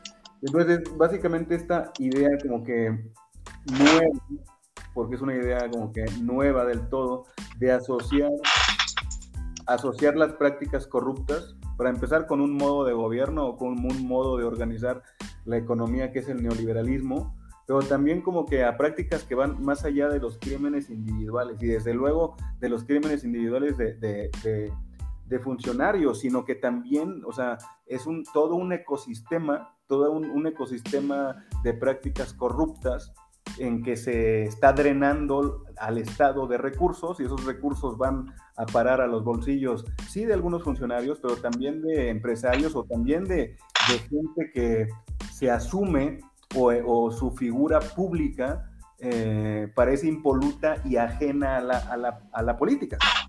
Es decir, como, como puede haber... Es como una forma de entender la delincuencia, ¿no? O sea, delincuente no nada más es el que, el que te asalta o algo así, también es el empresario que, que elude impuestos, el empresario que también hace tratos por debajo del agua o el que compra facturas, o sea, también se hace esto, ¿no? Exacto, exacto, es justamente eso, cómo, o sea, el neoliberalismo o la manera en que se gobernó México eh, en los últimos 30 años generó, pues, eh, esta red de complicidades a, través de las cuales, pues, literal se, se, distraían recursos eh, públicos a través de sí algunos mecanismos claramente ilegales, pero, no, pero también otros mecanismos que eran legales, como por ejemplo la ilusión, la, la, la la ilusión fiscal, ¿no? O sea, que ahorita todavía, decía Carmen Aristegui hace muchos años, decía, esta, esta gente es prófuga de la opinión pública. Es decir, porque lo único a lo que antaño podías, digamos, eh, aspirar es a que hubiese una especie de condena moral, eh, de condena entre la opinión de la gente. O sea, porque eso propiamente no está, pues no, no se trataba de un delito, pero dices, ¿hasta qué punto eh, ciertas prácticas que se han venido considerando normales no también significan corrupción? O sea, y no hablemos de la creación de empresas fantasmas o como tú has dicho, pues de todo este tema de las facturas falsas, sino pensemos en, en la tercera, o sea, e, el outsourcing, por ejemplo. O sea, el outsourcing en funciones del gobierno. Es decir, que el gobierno deje de cumplir su mandato y que esas funciones las lleven a cabo eh, organizaciones sociales o llámale tú como quieras llamarle, pero una forma de terciarizar esa obligación estatal. O sea, eso no me parece una forma honesta de gobernar. O por ejemplo, otro, otro caso que a mí, que a mí por ejemplo, me, me parece escandaloso eh, y me parece escandaloso precisamente que, no, precisamente que no sea un escándalo, es el tema de las puertas giratorias. O sea, esto, este paso que hay de exfuncionarios a la iniciativa privada cuando dejan de ser funcionarios o de gente que viene de la iniciativa privada a, a ocupar ciertos puestos clave en el gobierno no por el hecho de que vengan de la IP o se vayan a la IP, sino por lo que hacen, o sea, por la agenda que tienen. Es decir, eh, que estás en el gobierno un tiempo y regulando o supervisando cierto sector y después te vas a la IP a trabajar en ese mismo sector. Seguramente eh, con una cartera de contactos bastante grande, también con información privilegiada del gobierno o, ¿por qué no?, seguramente como una forma de intercambio diferido. Es decir, imagínate, por poner un ejemplo muy gráfico, o sea, el ejemplo, un ejemplo que para mí me parece muy ilustrativo de esto es lo que pasó con la, que, la persona que fue subsecretaria de telecomunicaciones en el gobierno de, Peña Nieto. La subsecretaria, que es la hija de, del exsecretario de Hacienda Pedro Aspe, fue la que fue la persona que instrumentó la reforma en materia de telecomunicaciones del sexenio. Esa reforma tuvo entre, yo creo que su principal beneficiario fue una empresa, ATT. Eh, entonces esta persona, cuando deja de ser subsecretaria, se va un año a París como representante de México ante un organismo internacional con sede en París, dura un año allá regresa a México y se convierte en la primera vicepresidenta de ATT México. Entonces, pues uno, o sea, no tienes que de verdad ser eh, una persona especialmente paranoica para pensar qué favores, qué trato preferencial o qué acuerdo hubo ahí como para que una persona que implementa una reforma eh, que beneficia a esta empresa privada después acabe en, una, en un puesto clave en esa misma empresa. eso, según la legislatura mexicana de entonces, no era corrupción. ¿Por qué? Porque ya había pasado un año. Y entonces básicamente la ley decía, te tienes que esperar un año, pero después puedes hacer lo que tú quieras. O sea, ¿hasta qué punto eso podríamos considerarlo corrupción o no? Para mí está clarísimo, pero, no, pero, pero es una opinión que desde luego no es compartida por, por todos, o sea, porque ahí también tienes el tema de hasta dónde puedes limitar o supervisar como gobierno o como Estado la libertad que tienen las personas para trabajar, ¿no? O ejercer un oficio. Pero pues para mí el punto clave es pues dónde radica el, bien, el, el bienestar público, ¿no? O sea, el, el, interés nacional, ¿dónde está? Sí, pues de hecho, eh, si se van a la iniciativa privada en general, pues regularmente lo que buscan es la ganancia, no buscan el mejorar condiciones de vida o, o ¿cómo decirlo? Mm, bueno, siempre se busca, creo que sobre todas las cosas, el lucro en mayor medida. Eh, eso lo noto, no lo noto, bueno, podría ser diferente en lugares como China, eh, que se busca generar mayor eficiencia en su calidad de vida o mejorarla, pero pues si tú ves la de Estados Unidos, en general en Occidente, pues sí es esto, y siempre se busca brincar de la iniciativa pública, bueno, de la del Estado, eh, generas poder, generas contactos y luego te vas a un privado, pues sí es, es bastante cuestionable. De hecho, cuando fue la crisis del 2008, me parece que la persona que organizó esta burbuja de la crisis inmobiliaria luego se luego brincó al gobierno de Obama y pues realmente no pudo, bueno, no quería hacer nada que cambiara o regulara lo que se creó en el mercado, que fue una burbuja financiera. Entonces, pues sí, es, eso es a grandes rasgos, pero a, en nivel en nivel México, pues sí, también pasa lo mismo, ¿no? Sí, y es uno de estos temas donde, donde, donde dices, todavía no hay, es decir, todavía no existe una opinión generalizada entre los mexicanos de que eso sea algo que realmente es nocivo para el interés público. Es decir, no solamente representa un problema para el Estado, o sea, porque, pues además de, en primer lugar, eh, lo que tú dices, ¿no? Traspaso de contactos, pero también información privilegiada, conocimientos específicos obtenidos como servidor público, que se ponen a disposición de una empresa, literalmente vendidos al mejor postor, cuando no hay esta cosa de inter, cuando, cuando no hay claramente un soborno, es un soborno quizá que no se cobra de inmediato, que se cobrará pasado un poco de tiempo, lo suficiente como para que ya no sea una cuestión eh, que pueda hacer ruido, pero que se cobran al fin y al cabo. E, e, incluso, y mira, yo podemos tener nuestra opinión personal sobre que yo la tengo, obviamente, y coincide con la tuya en términos de eh, los problemas que tiene el afán del lucro por sí mismo, pero incluso si tú ves este problema, por ejemplo, de las puertas giratorias desde el punto de vista de un capitalista en la IP y no sé qué, o sea, genera un problema muy grande eh, no solo para el gobierno, sino para las demás empresas en, en términos de competencia. O sea, ¿de qué, ¿de qué competencia efectiva me vas a estar hablando si hay algunas empresas que tienen a su disposición, pues no solo a sus trabajadores, sino a gente que viene del gobierno con estos contactos y, y, pues que tiene este tipo de información privilegiada, ¿no? O sea, eso es otro elemento más, siento, de este, de este capitalismo de compadres, ¿no? Que, que existe. Sí, bueno, en general todo, eh, tenemos una clase empresarial que es muy, bueno, que nació casi casi a la par del gobierno, de los contratos que le fueron dando. Y pues de hecho varias empresas se han dedicado a nada más darle contrato, eh, a que el gobierno les dé contrato y así pueden subsistir.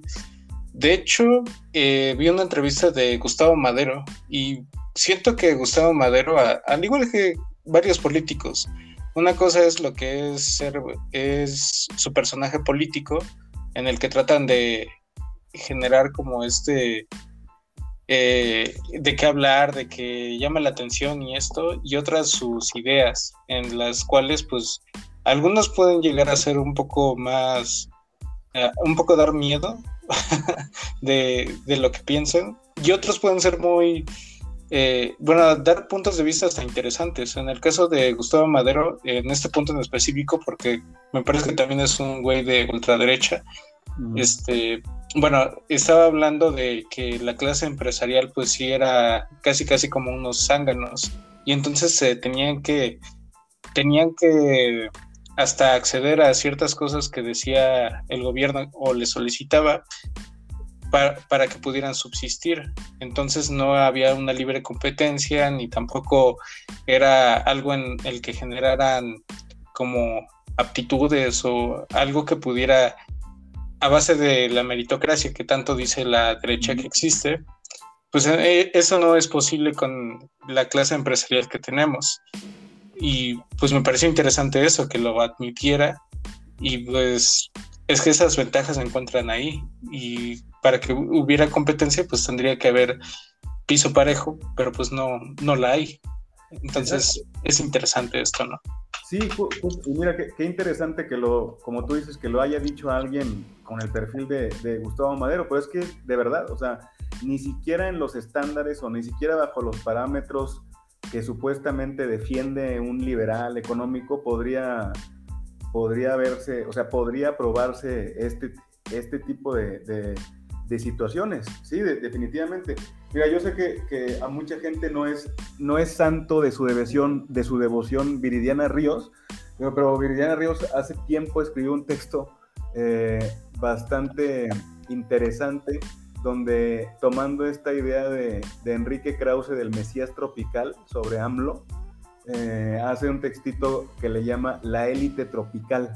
Y básicamente habla de eso, o sea, cómo incluso desde, si tú te pones a juzgar a nuestra élite eh, con esos indicadores de decir, bueno, son competitivos, realmente son, son capitalistas que podrían prosperar en cualquier otro contexto. dices, no, son, son realmente empresarios, por llamarles así, rentistas, eh, que básicamente su, su, modo de operar es, es estar en, digamos, contubernio con el poder del gobierno en, en mercados eh, poco competitivos, o sea, con, eh, perdón, con con clientes cautivos, bien en el caso del el, mercado, el sector de, la, de, la, de, las telecomunicaciones aquí en México, ¿cómo, ¿cómo le puedes llamar a eso? ¿no? O sea, eso, pues no puedes llamarlo, o sea, deberíamos llamarlo una lumpen, así como hay un lumpen pero deberíamos llamarlo una lumpen oligarquía, porque realmente, eh, realmente es impresionante, o sea, cómo toda una clase empresarial o sedicentemente empresarial nace al amparo del poder político pues hace 40 años, ¿no? O sea, o 30, 30 años, o sea, donde empiezan los gobiernos más claramente de políticas económicas neoliberales, ¿no? Privat, perdón, eh, desregulando, privatizando empresas públicas, etcétera. Y creo que también eso es otro de los grandes aciertos, aciertos de hacia dónde se ha llevado la conversación pública en los últimos años, de decir, pues sí hay un tema en México eh, de, un, digamos, de una colusión entre el poder político y el poder económico que no debería existir, pero ni siquiera desde una posición de izquierda. Obviamente, obviamente que sí, pero incluso cualquier liberal que realmente se, se reconozca como tal debería estar en contra de esta colusión tan nefasta.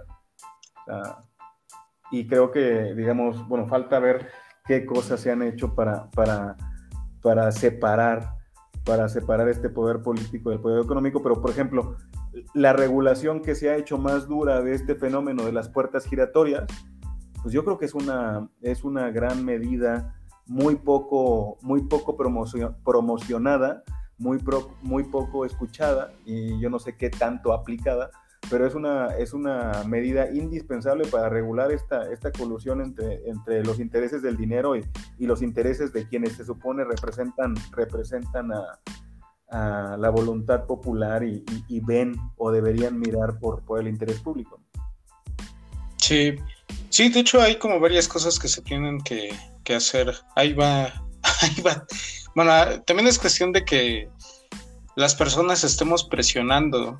Pero bueno, también este va a ser un punto un poco controversial, porque le estaba viendo la historia en Ecuador. De hecho, ves que hubo un presidente que era de izquierda y también mejora la calidad de vida de las personas, del grueso de la población que pues era clase trabajadora eh, subió el salario mínimo, creo que dio mejores vacaciones y bueno, hizo varias cosas dentro del país, pero también por lo mismo de que llegaron muchas personas de la izquierda al gobierno, eh, hubo desmovilización eh, de, de, diferentes grupos. Entonces, como ya estaba la izquierda en el poder, eh, las personas dijeron, no, pues es que ya no tiene caso que nosotros nos movilicemos, exijamos y demás.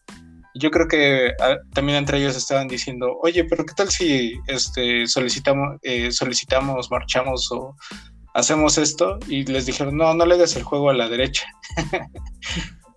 pero... Es, es, es, todo un tema, ¿no? Y, justo creo que em, eh, algo muy peculiar de la 4T, si, la, si lo comparamos con los procesos eh, políticos eh, que dieron lugar a, gobiernos progresistas en la región, en, lo que se llama la marea rosa, ¿no? En, América Latina en, los últimos 20 años, eh, es, o sea, lo que, una de las grandes diferencias, ya ves que, no sé si siga diciéndose, pero pues tenemos 15 años escuchando que, que AMLO es Chávez, que nos vamos a convertir en Venezuela. se menciona poco, se menciona menos los casos de Bolivia, los casos de Ecuador con Correa que tú, que tú acabas de, recordar, o, o, la Argentina de los Kirchner, pero, pero justo una de las grandes diferencias que hay entre estos, estos procesos en, en, América Latina y lo que está pasando en México es ese, o sea que aquí hay una muy acusada desmovilización.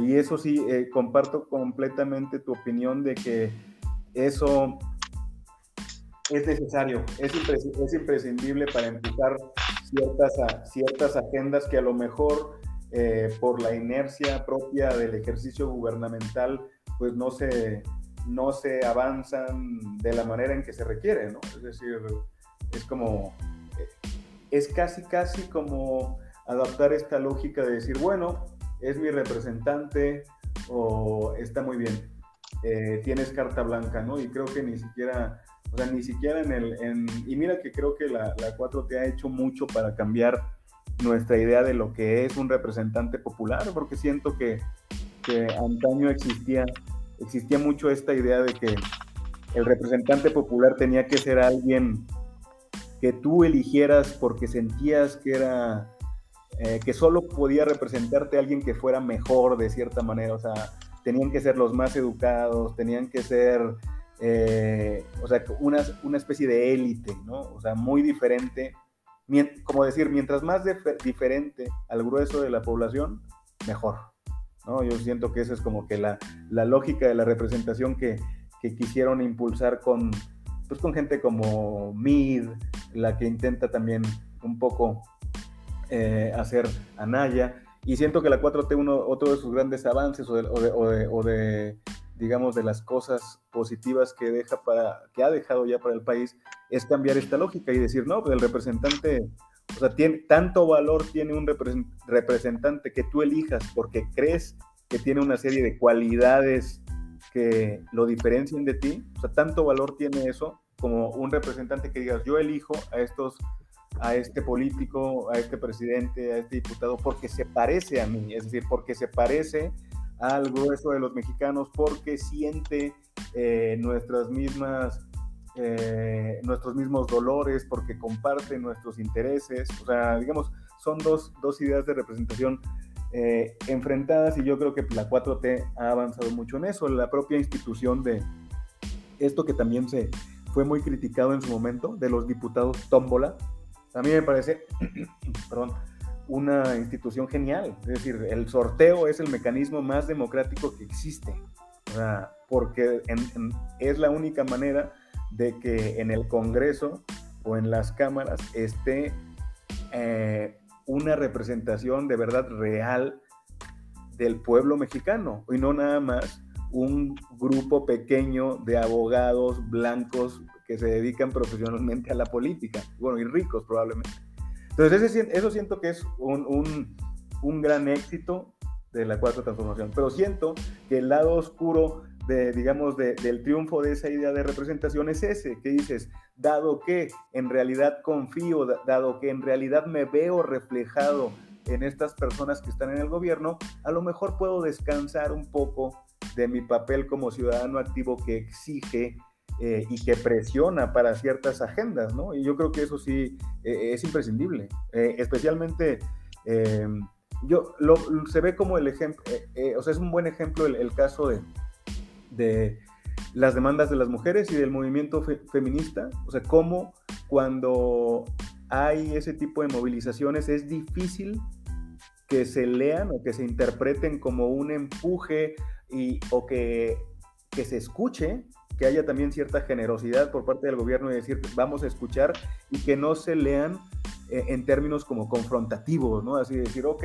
me estás, o sea, estás saliendo a manifestarte para, porque crees que no hemos sido eh, suficientemente eh, exitosos en, en, nuestro proyecto de separar el poder político y económico, como tú dices, ah, si sales, entonces le estás haciendo el juego a la derecha, ¿no? Y no faltará quien te lo diga. Entonces eso me parece, sí me parece un riesgo y, y, habrá que, habrá que habrá que pensar bastante en cómo salir de ese atolladero, ¿no? O sea, cómo manifestar una crítica eh, constructiva en el sentido de tenemos que pues avanzar de forma más rápida o de forma más decidida en estos, eh, en estos puntos sin que sea una crítica, obviamente que no sea refuncionalizada por la derecha, pero que tampoco se lea, tampoco se vea, se lea desde el gobierno o desde el obradorismo más duro pues como una afrenta, ¿no? O sea, se vale, se vale discrepar y se vale salir y ya decir, oigan, aquí ah, quedan muchos pendientes, ¿qué onda? Sí, sí, también siento que esta, bueno, estar como la defensiva es algo mm, normal por eh, tanto tiempo también de que, o bueno, el sentir que te están quitando poder o que te o que están deslegitimizando deslegitimizando a las personas o que ya está quitando de tu simpatía, pues no siento que sea eso, siento más bien que es como una forma de eh, poner sobre la mesa tus exigencias, de seguir eh, exigiendo y no, no ser pasivo, eh, igual seguir presionando en esto.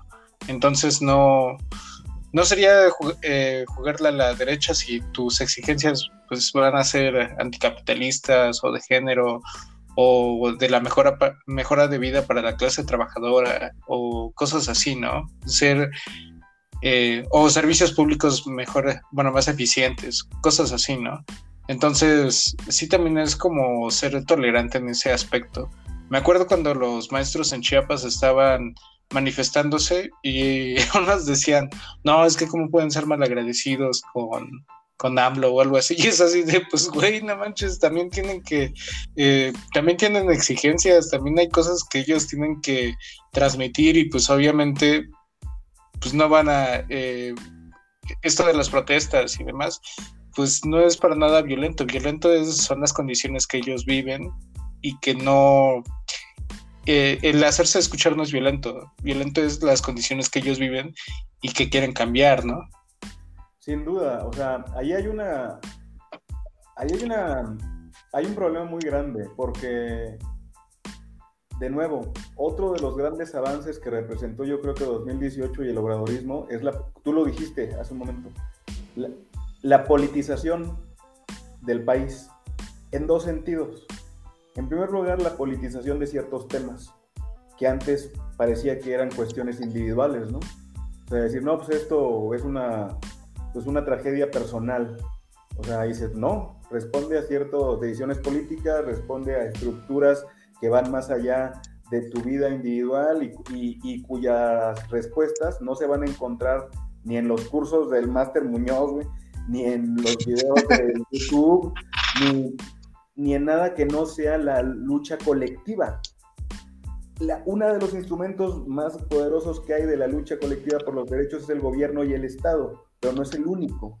Entonces, y ahí está el otro, la otra vertiente de la politización. O sea, hay muchísima gente que estoy seguro que antes no se sentía partícipe de este tipo de procesos, procesos así como macro, que está, lo que está pasando realmente con el país, que ahora lo siente, ahora está empoderada, no me gusta la palabra, pero, pero ahora se siente más empoderada, se siente copartícipe de esto, este gobierno también es mío, yo fui, eh, ¿cómo, se le llamaba a la gente que estaba en principio en Morena? Eran los protagonistas del cambio verdadero. O sea, entonces tú no puedes llevar todo un proceso que culmina en una elección, sí, donde hay un apoyo enorme a un proyecto político, pero no puedes decirle a la gente, oye, sí, ya sigamos los cauces institucionales, vete a tu casa. Si no puedes decirle a alguien que es un protagonista del cambio verdadero y después decirle, bueno, en realidad ahora va a ser espectador, confía en mí. Es imposible. Exacto. prácticamente es decirles, todo lo que te dije de que vamos a hacer esto juntos y todo lo que politizamos estos temas, tú ya te sentiste incluido en la comunidad política, sabes que tienes agencia, le dicen los sociólogos. O sea, lo que te pasa, tú tienes también, junto con los demás, eh, manera de, incidir en esas condiciones. Eh, a mí me parece sinceramente como que sí, un, sí un poco em, sordo, o sea, es un problema como de sordera, en, no o sea, no, ¿cómo, ¿cómo, decirlo? Pues literalmente no escuchar los reclamos, o sea, no escuchar los reclamos de, de, de este tipo de agrupaciones, que son muy distintos, la verdad, a, a, a los discursos que tiene, que tiene la, la, derecha. O sea, no, no, va por ahí, no va por ahí la cosa. O sea, y siento que, que debería haber una sinergia.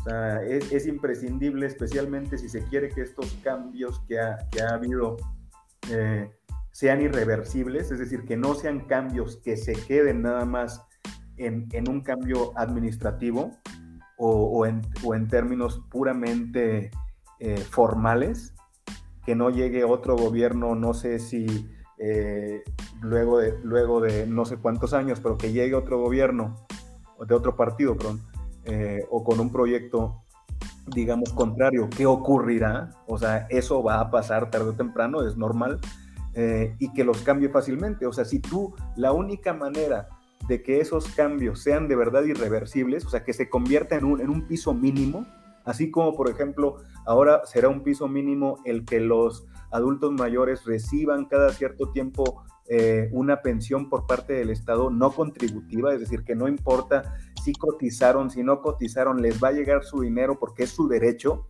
O sea, eso fue un éxito cultural de, del proyecto encabezado por López Obrador. Tan es así que Peña lo tuvo que adoptar y generalizarlo. O sea, pero para que estas políticas o los cambios más de orden eh, cultural se, mantengan, pues tienes que hacerlos no nada más con el gobierno, sino teniendo también a tu lado a un pueblo movilizado y que los defienda.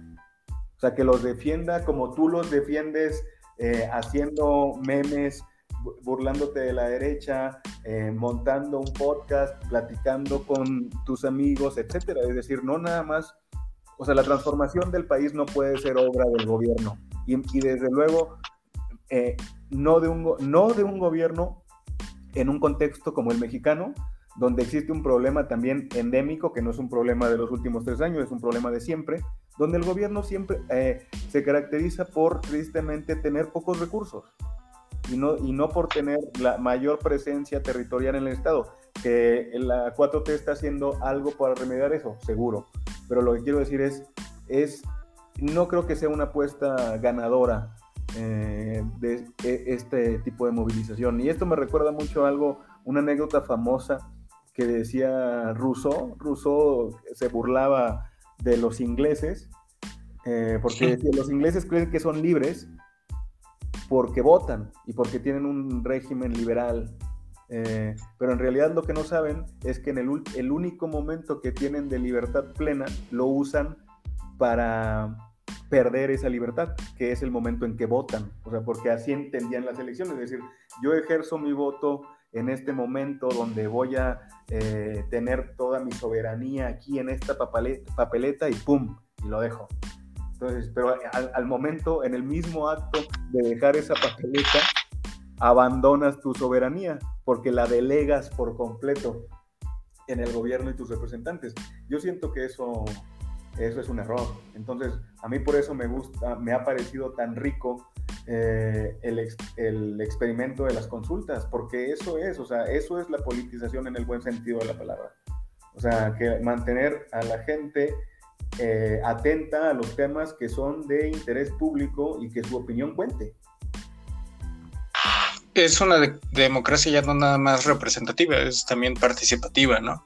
Exacto, o sea, y siento que eso es eso fue parte también del, del gran atractivo de lo que representaba, de lo que representa, perdón, de lo que representa la 4T y por qué no nada más fue, se adhirió a este proyecto, se adhirieron a este proyecto eh, ciudadanos individuales, sino de verdad colectivos, movimientos sociales, etcétera. O sea, ese es, y al final creo que eso, creo que esa es la pugna para mí también si hay una pugna en el corazón del, o sea, eh, en el corazón de México actualmente es esta disputa entre diferentes ideas de democracia. O sea, porque la, la, la, la, idea de democracia que teníamos antaño, y eso lo dice el presidente, y lo dice creo muy bien, o sea, es una era una democracia elitista.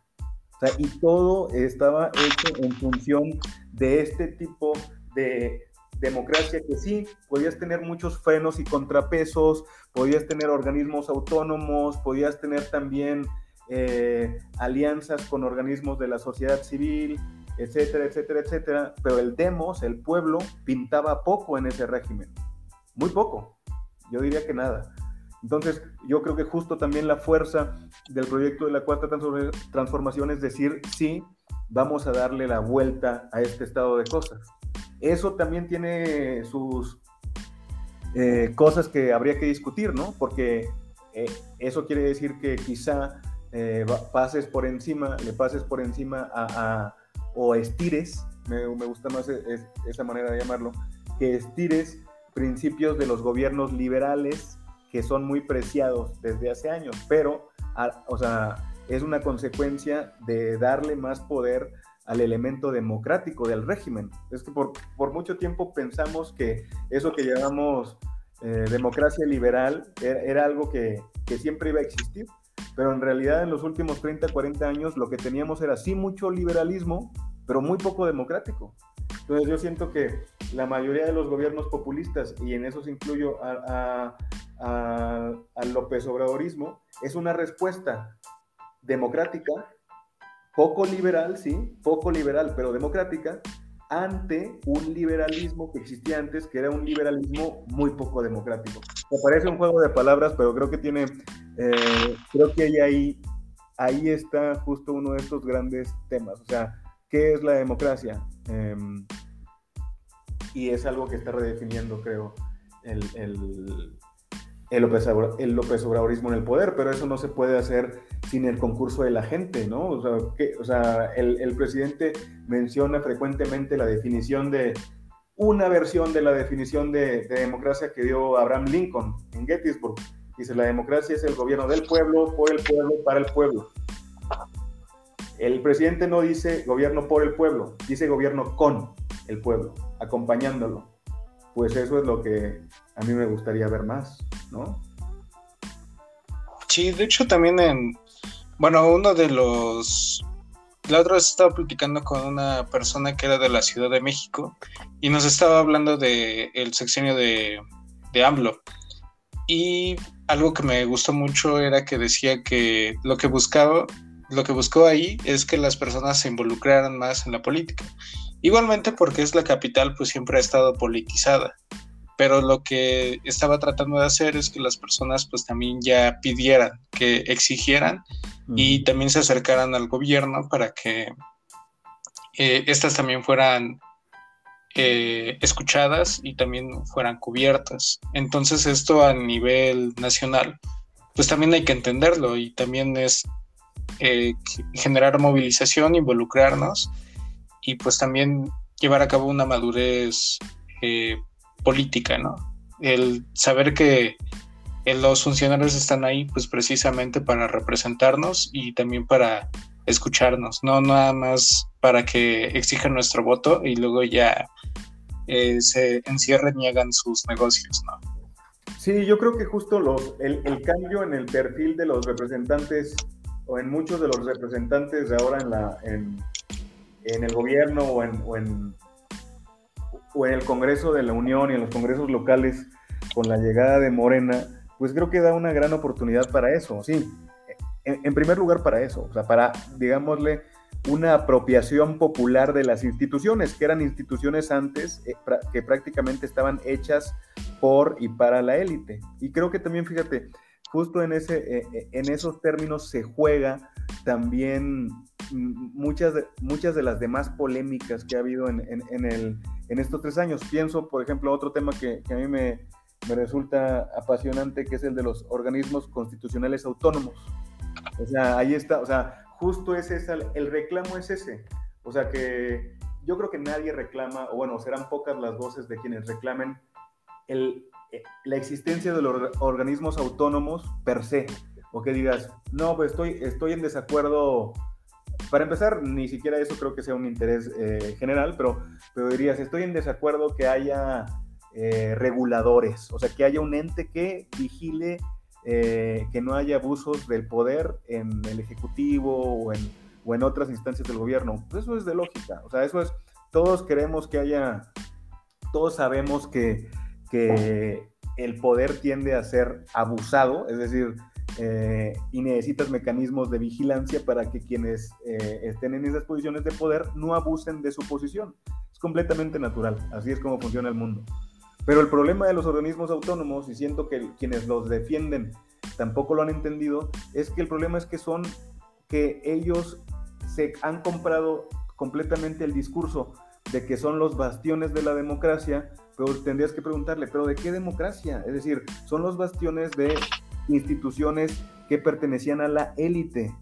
Mientras no entiendan eso, o sea, mientras no entiendan que la experiencia, por ejemplo, del, mexicano, del mexicano promedio no es, o sea, sus preocupaciones no son de decir, le tengo miedo a las mayorías porque las mayorías pueden oprimir a una minoría, como fue, por ejemplo, como son los términos de, la, de cuando se creó la constitución estadounidense y donde se originó este diseño de, de los frenos y contrapesos, y, eh, etcétera, al poder, si dices, la experiencia realmente en los últimos, bueno, en los últimos 200 años de la existencia de México, eh, la existencia de, de, de, las mayorías es precisamente del ser una mayoría oprimida por una minoría, pues cambia completamente la cosa. O sea, que qué capacidad de convencimiento va a tener alguien que, diga, es que los organismos autónomos van a, van a prevenir los abusos de esa mayoría en el poder. Le digo, güey, pues, pues qué bueno, ¿no? O sea, porque nosotros hemos vivido prácticamente lo, lo contrario. O sea, lo que quiero, lo triste o, o, lo escandaloso de la situación de un país como el nuestro es que llevamos toda la existencia de nuestro país como, como, como tal viviendo en, una, en un régimen donde es una pequeña, pequeñísima minoría la que oprime sistemáticamente al resto de millones de mexicanos, ¿no? Entonces, mientras sea ese el discurso, pues yo siento que, que, no tienen, o sea, que su suerte está echada, pues, el, el, el, tema de, por hablar de este tema de, de los OCAS, de los organismos autónomos. Pues eso se vio mucho con la Auditoría Superior de la Federación, ¿no? cuando la cagó en sus análisis contables del el aeropuerto y de todo esto. Entonces llegó también Arturo Herrera y los, los corrigió y pues luego ya empezaron a, hasta hubo un programa en el Chamuco en el que salió una auditora en el que me dijo, no, pues sí, de hecho a mí me despidieron y me despidieron porque empezaron a darse cuenta de que sí estaba notando la, el desvío de recursos a través de estas obras. Y pues o sea, eso, eso de que sea autónomo, pues sí, era nada más de palabra porque sí era bien priista. Y nada más era como una, era, era como una validez de lo que estaban haciendo, ¿no? David Colmenares es priista, o sea, es, eh, David Colmenares fue director, fue secretario de finanzas de Oaxaca en un gobierno priista. Entonces, exactamente, es decir, y yo creo que el presidente, como lo has dicho, es, es eh, es un comunicador muy, muy eficaz. Y entonces tú puedes aventarte un choro politológico y lo hay para decir cuál es el problema de índole democrática de estos organismos constitucionales autónomos, pero el presidente lo resume de manera genial. Él dijo, son, son independientes, sí, pero del pueblo, ¿no? Parece una, parece un soundbite, parece un, un, un, algo así como mercadológico, pero dices, es que encierra todo el, todo el tema ahí. O sea, en esa frase tan breve te lo hice por completo. Es decir, son instituciones que en el papel parece que son guardianes de la democracia, pero en realidad solo defienden los intereses de una élite. Suena casi caricaturesco decirlo, pero es que es así. O sea, y, el, y ese es el problema de las grandes, ese es el, el problema de las, perdón, es el problema de las democracias actuales y, y, de la gran crisis que desde hace no sé cuántos años decimos, en la democracia representativa de una crisis, pues su crisis es esa, su crisis es que en realidad lo que llamamos democracia no es una democracia como tal, salvo en el papel, en, el, en los hechos funciona como un gobierno oligárquico, un gobierno oligárquico, eso sí, que tiene separación de funciones. Pero si tú me dices, hay una separación de poderes, yo te diría, ¿en qué, se, ¿en qué están separados o dónde radica la independencia de un poder legislativo, judicial, ejecutivo, de los OCAS, de los medios, de las ONGs si todos están comandados por representantes de la misma élite. O sea, digo, ¿dónde está ahí el pluralismo que tanto se defiende? ¿O dónde está la democracia? Eso no es una democracia, eso es, en términos, digamos, si nos ponemos eh, eh, politológicos, eso es una monocracia. O sea, solo hay un poder, el de la élite. Y entonces, justo cuando entra cualquier un elemento disruptor, como puede ser eh, lo que originó 2018, pues hay este tipo de resistencias, ¿no? Pero obviamente no son resistencias con un discurso abierto, sino porque ahí está justo la manifestación de qué tan hegemónica es la ideología, que dices, no, no, yo estoy defendiendo la democracia. Le digo, ¿en serio? O sea, pero ¿qué, entendemos, ¿qué entendemos por democracia? Porque para mí lo más democrático que le ha pasado a este país, al menos en, durante mi vida, ha sido las elecciones de 2018. Ajá, bueno, yo tampoco, yo tengo 27 años y viví el fraude del 2006, viví la elección de Fox. Eh, de hecho no me acuerdo muy bien, nada más me acuerdo que todos estaban felices, pero al final eh, del sexenio ya andaban emputados. y viví lo de el de Peña Nieto y, y el de AMLO, pues obviamente sí es lo más democrático que me ha tocado. En general en el país creo que no ha habido tanta participación. De hecho, estaba leyendo un libro acerca de, de la participación, la democracia en México, y habla mucho de lo que estábamos tocando. Habla de este eh, único poder de parte de las élites y también habla del presidencialismo y también de que dentro del el mismo país pues también hay una una élite dominante y también los dominados. De hecho, lo separa en dos sociedades, me parece. Y sí es muy es muy revelador cómo funciona el poder aquí, la democracia aquí y cómo también se, se va abriendo, ¿no? Una nueva posibilidad.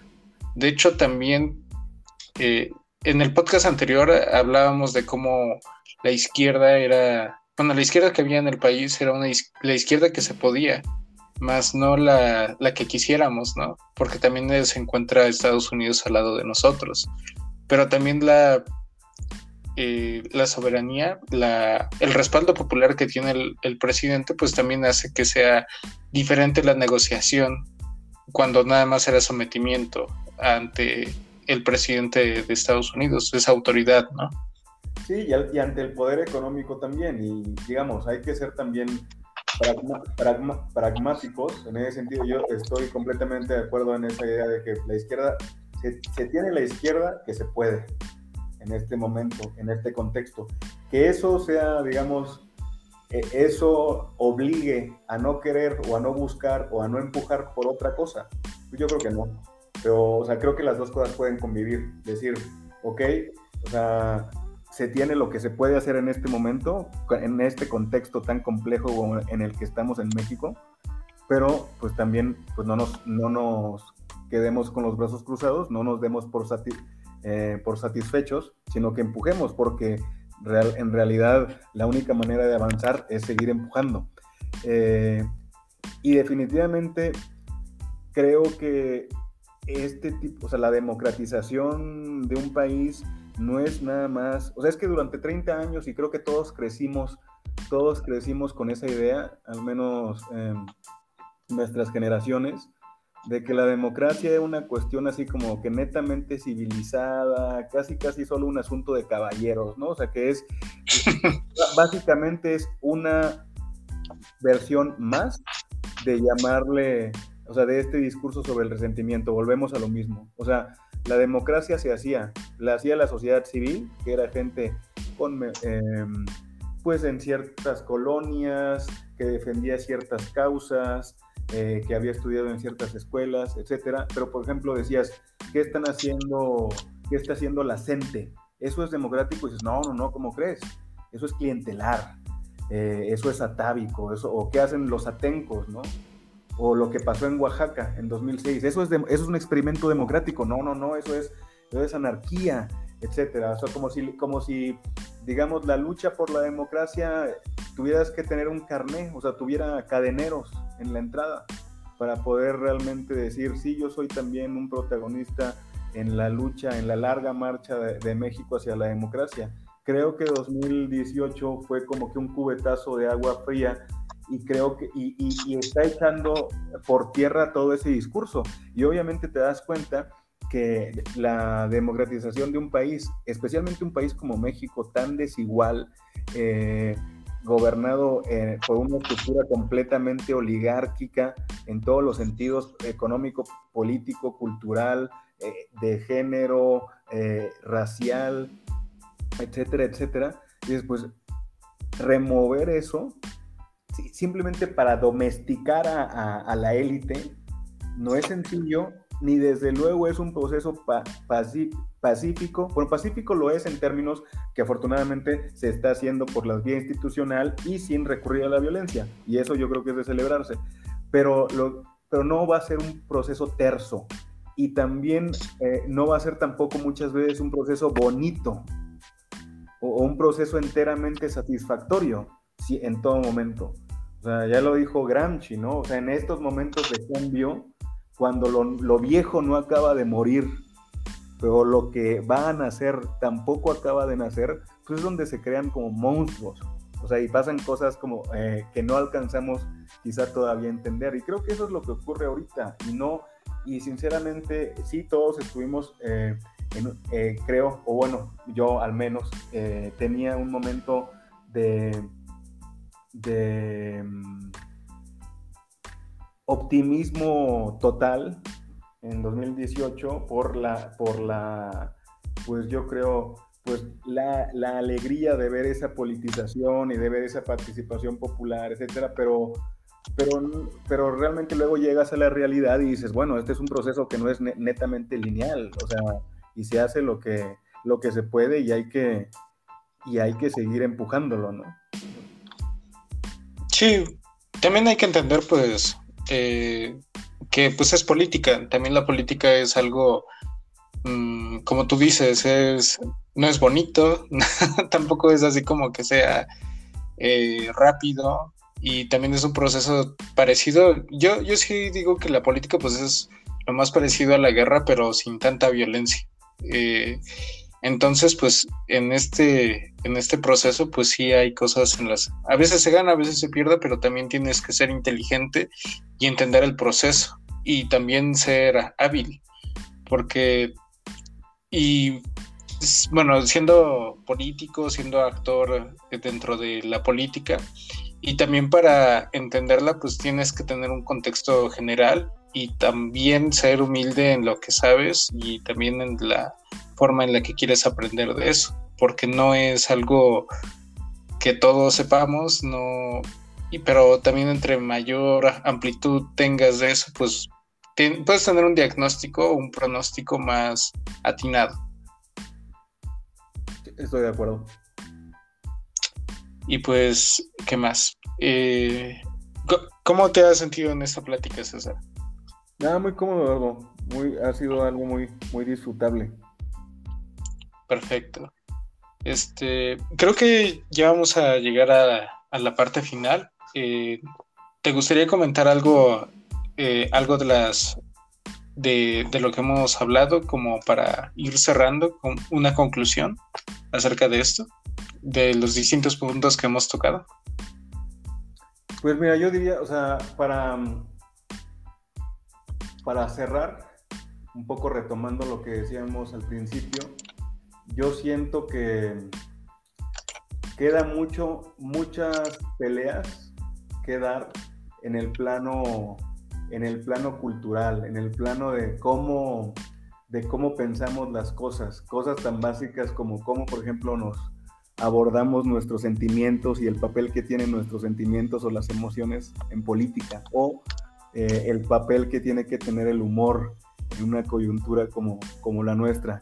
Y creo que eso es justo uno de estos temas. Son temas que no nos son cómodos o que no nos son, que no nos son convencionales, que, que, que, no es lo que uno piensa realmente cuando dice voy a meterme a estudiar estas cosas o voy a ponerme a discutir estas cosas, pero el riesgo está en que si tú no lo haces, pues realmente personas que tienen una agenda completamente contraria a los derechos y realmente contraria a la democracia, se los van a apropiar y les, estás, y les estaríamos dejando el camino libre. Así que, por ejemplo, hablar de este tipo de cuestiones o, de nuevo, ir a espacios que no nos son, que no, que quizá de entrada no nos sean los espacios naturales. Estoy pensando, por ejemplo, en redes sociales como TikTok, eh, o hablar de utilizar medios que quizá no sean los más sencillos de utilizar como el humor o, o, los memes para comunicar políticamente es algo que tenemos que hacer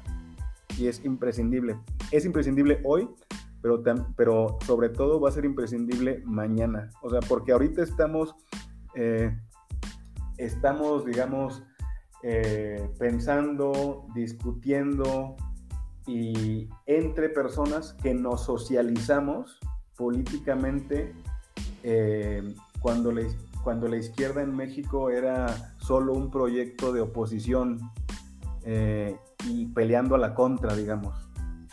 ya sea que hayas nacido políticamente en el sexenio de Felipe Calderón o en el, sexenio de Peña Nieto, pero siento que, que, las generaciones que van a socializarse en el, en el sexenio de López Obrador y que el día de mañana, en 2024, en 2027, 2030, van a ser quizá los electores que definan el, el rumbo, tienen, no tienen los mismos referentes que nosotros. Es decir, para, yo te diría, yo jamás votaría por el PAN porque para mí el PAN representa lo que fue Felipe Calderón que nos hundió en una guerra civil cuyas consecuencias apenas estamos em, midiendo pero quizá eh, para alguien que ahorita tenga 18 años, eso sea su normalidad y no puede, y no, digamos, pues no tiene esos referentes tan, tan directos que tenemos nosotros. Entonces, y si tienes por otro lado a una derecha que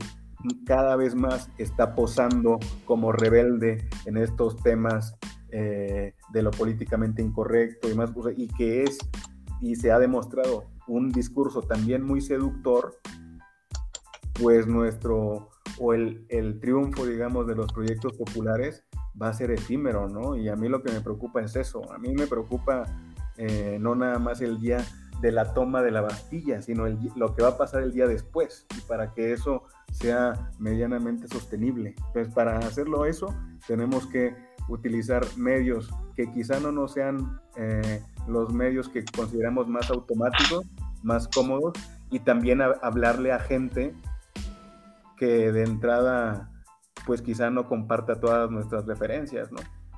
Pero es imprescindible. Sí, bueno, yo también creo que agregando lo que mencionas, eh, tratar de establecer un diálogo, obviamente con personas que estén abiertas al diálogo, y no llegar a, a base de regaños o a base de, de sabiondos, de que lo conocemos todo y tenemos como este aire salvador, ¿no? Eh, creo que también compartiendo ideas y no estando siempre a la defensiva, pero sí defenderlas, eh, es mucho más productivo que nada más regañar y tachar de, de pendejo a cualquier persona que veamos que tiene un poco de estas ideas de, pues podrían ser hasta de derecha, pero yo siento que las personas no son eh, ignorantes, sino que simplemente a veces, por lo mismo de que los medios o su círculo llega a ser eh, así, pues tampoco se lo cuestionan. Entonces cuando tú llegas y platicas y cuestionas y llegas a crear un, bueno, entablar un diálogo así, pues obviamente vas a, va a ser mucho más productivo hacer algo chi, a, hacer eh, regañón, ¿no? Eh, ¿Qué iba a decir con esto? Mm, sí, creo que también esa es como una propuesta que tengo, porque si era yo, bueno, yo siento que en cierto punto sigo siendo un poco, bueno, yo soy radical en mis ideas, pero sí no, no me gusta eh, espantar tanto a la gente con eso eh, de forma de que se sientan agredidos. Entonces también es saber comunicar. Eh, también eso es importante, ¿no? Sí, estoy completamente de acuerdo. El papel también tiene que ser abrir esa grieta, que, eso, eso que, tú, que tú mencionas, como generar esa, esa ese cuestionamiento, ¿no? Porque de verdad, bueno, al menos, y creo que en esto coincidiremos, yo soy una persona de firmes convicciones democráticas y yo creo que el pueblo es de verdad eh, más, generalmente más sabio incluso que sus propios gobernantes y que el pueblo siempre está, digamos, eh, dispuesto a escuchar y a aceptar argumentos cuando estos son eh, no solo correctos, sino convincentes, ¿no? Entonces digo, no, yo estoy completamente en contra de esta idea de que el pueblo es manipulable, del pueblo no sabe lo cuáles son sus verdaderos intereses. No, o sea, simplemente hace falta que escuchen, o sea, hace falta, hace, hacen falta voces que realmente se den a la labor de decir, vamos a comunicar esto, o vamos a argumentar esto, vamos a discutir, porque el gran peligro es vivir, como tú dices, en estas especies de, en estas especies de burbujas, donde crees que la normalidad es pues el pensamiento, los prejuicios, etcétera, que tú asumes que son compartidos por todos, pero que en realidad no lo son, ¿no? Que solamente te hace falta pues salir un poco a, establecer un diálogo con quien, con quien piense distinto. Exacto. Bueno, igual no, no me pondría a hablar así tranquilamente con este un fascista, porque pues sí, se nota cuando alguien es así como muy, muy fascista, es así de, ah, chale, como que ya vienes eh, vienes muy atado a tus ideas, entonces lo mejor es que te denuncien y que te quiten la posibilidad de que votes. Este, bueno, eh, a, mi punto de vista siento que creo que el único examen que se debería de hacer para que una persona votara o no sería preguntarle si cree que hay alguna, que si existe una raza superior o algo parecido. Si contestara afirmativamente, pues ahí sí es como de, oye, tranquilo, este... tranquilo, viejo. Sí, el, discurso Del odio, el discurso del odio es el límite, desde luego. O sea, eso creo que, también hay que tenerlo bien claro. O sea, no se puede discutir con quien niega, le niega derechos o la, derechos de todo tipo, incluso el derecho a la existencia de otra persona simplemente por ser o pensar diferente, sí, desde luego. E, aunque incluso te diría que, o sea, sí, no hay que discutir con esas personas porque no, porque sería como que darles un espacio que realmente no tiene sentido dar, pero hay que, hay que discutir o hay que discutir no en, en, términos de decir vamos a, a, verlo en plan de igualdad, no, lo que quiero decir es hay que destruir esas ideas. Exacto, yo hasta diría que ridiculizar. O y otra vez volvemos a, la utilidad del, humor para eso. Exacto, exacto. Sí, porque entre menos lo toques y más tabú se vuelva, como que llega a ser así como que no lo puedes este, cuestionar. Entonces, si, si ya lo tomas desde el punto de vista del humor, eh, llega a ser muy útil, llega a ser como ridículo. Lo pones a, al extremo de, que sus ideas pues son así como muy de destrucción y ya es más fácil este ridiculizarlas pues es como todo lo que dicen los providas hay muchas páginas en Facebook de burlándose de providas y pues ellos realmente piensan así entonces si tú haces eso desde una posición política como pues los panistas los de ultraderecha que el libre mercado y demás pues va a ser mucho más fácil. Pero pues es también cuestión de irle buscando a los chistes. pero ese es el camino definitivo. Efectivamente. Y pues, bueno, César, ¿te gustaría, ¿te gustaría agregar algo más antes de que terminemos esta plática que a mi parecer ha estado, ha estado bastante chida? Sí, no, nada más otra vez agradecerte la invitación, Eduardo, lo pasé muy bien. Eh, y bueno, pues ojalá, ojalá sea el primero de varios capítulos de esta temporada y pues de varias temporadas más del podcast Chairo. Perfecto. Bueno, muchísimas gracias a ti y espero que pues seas un, invitado recurrente y que eh, pronto haya otro capítulo contigo. Seguro que sí. Muchas gracias, Eduardo. Nos vemos. Gracias a ti y gracias a todos por escuchar. Hasta luego.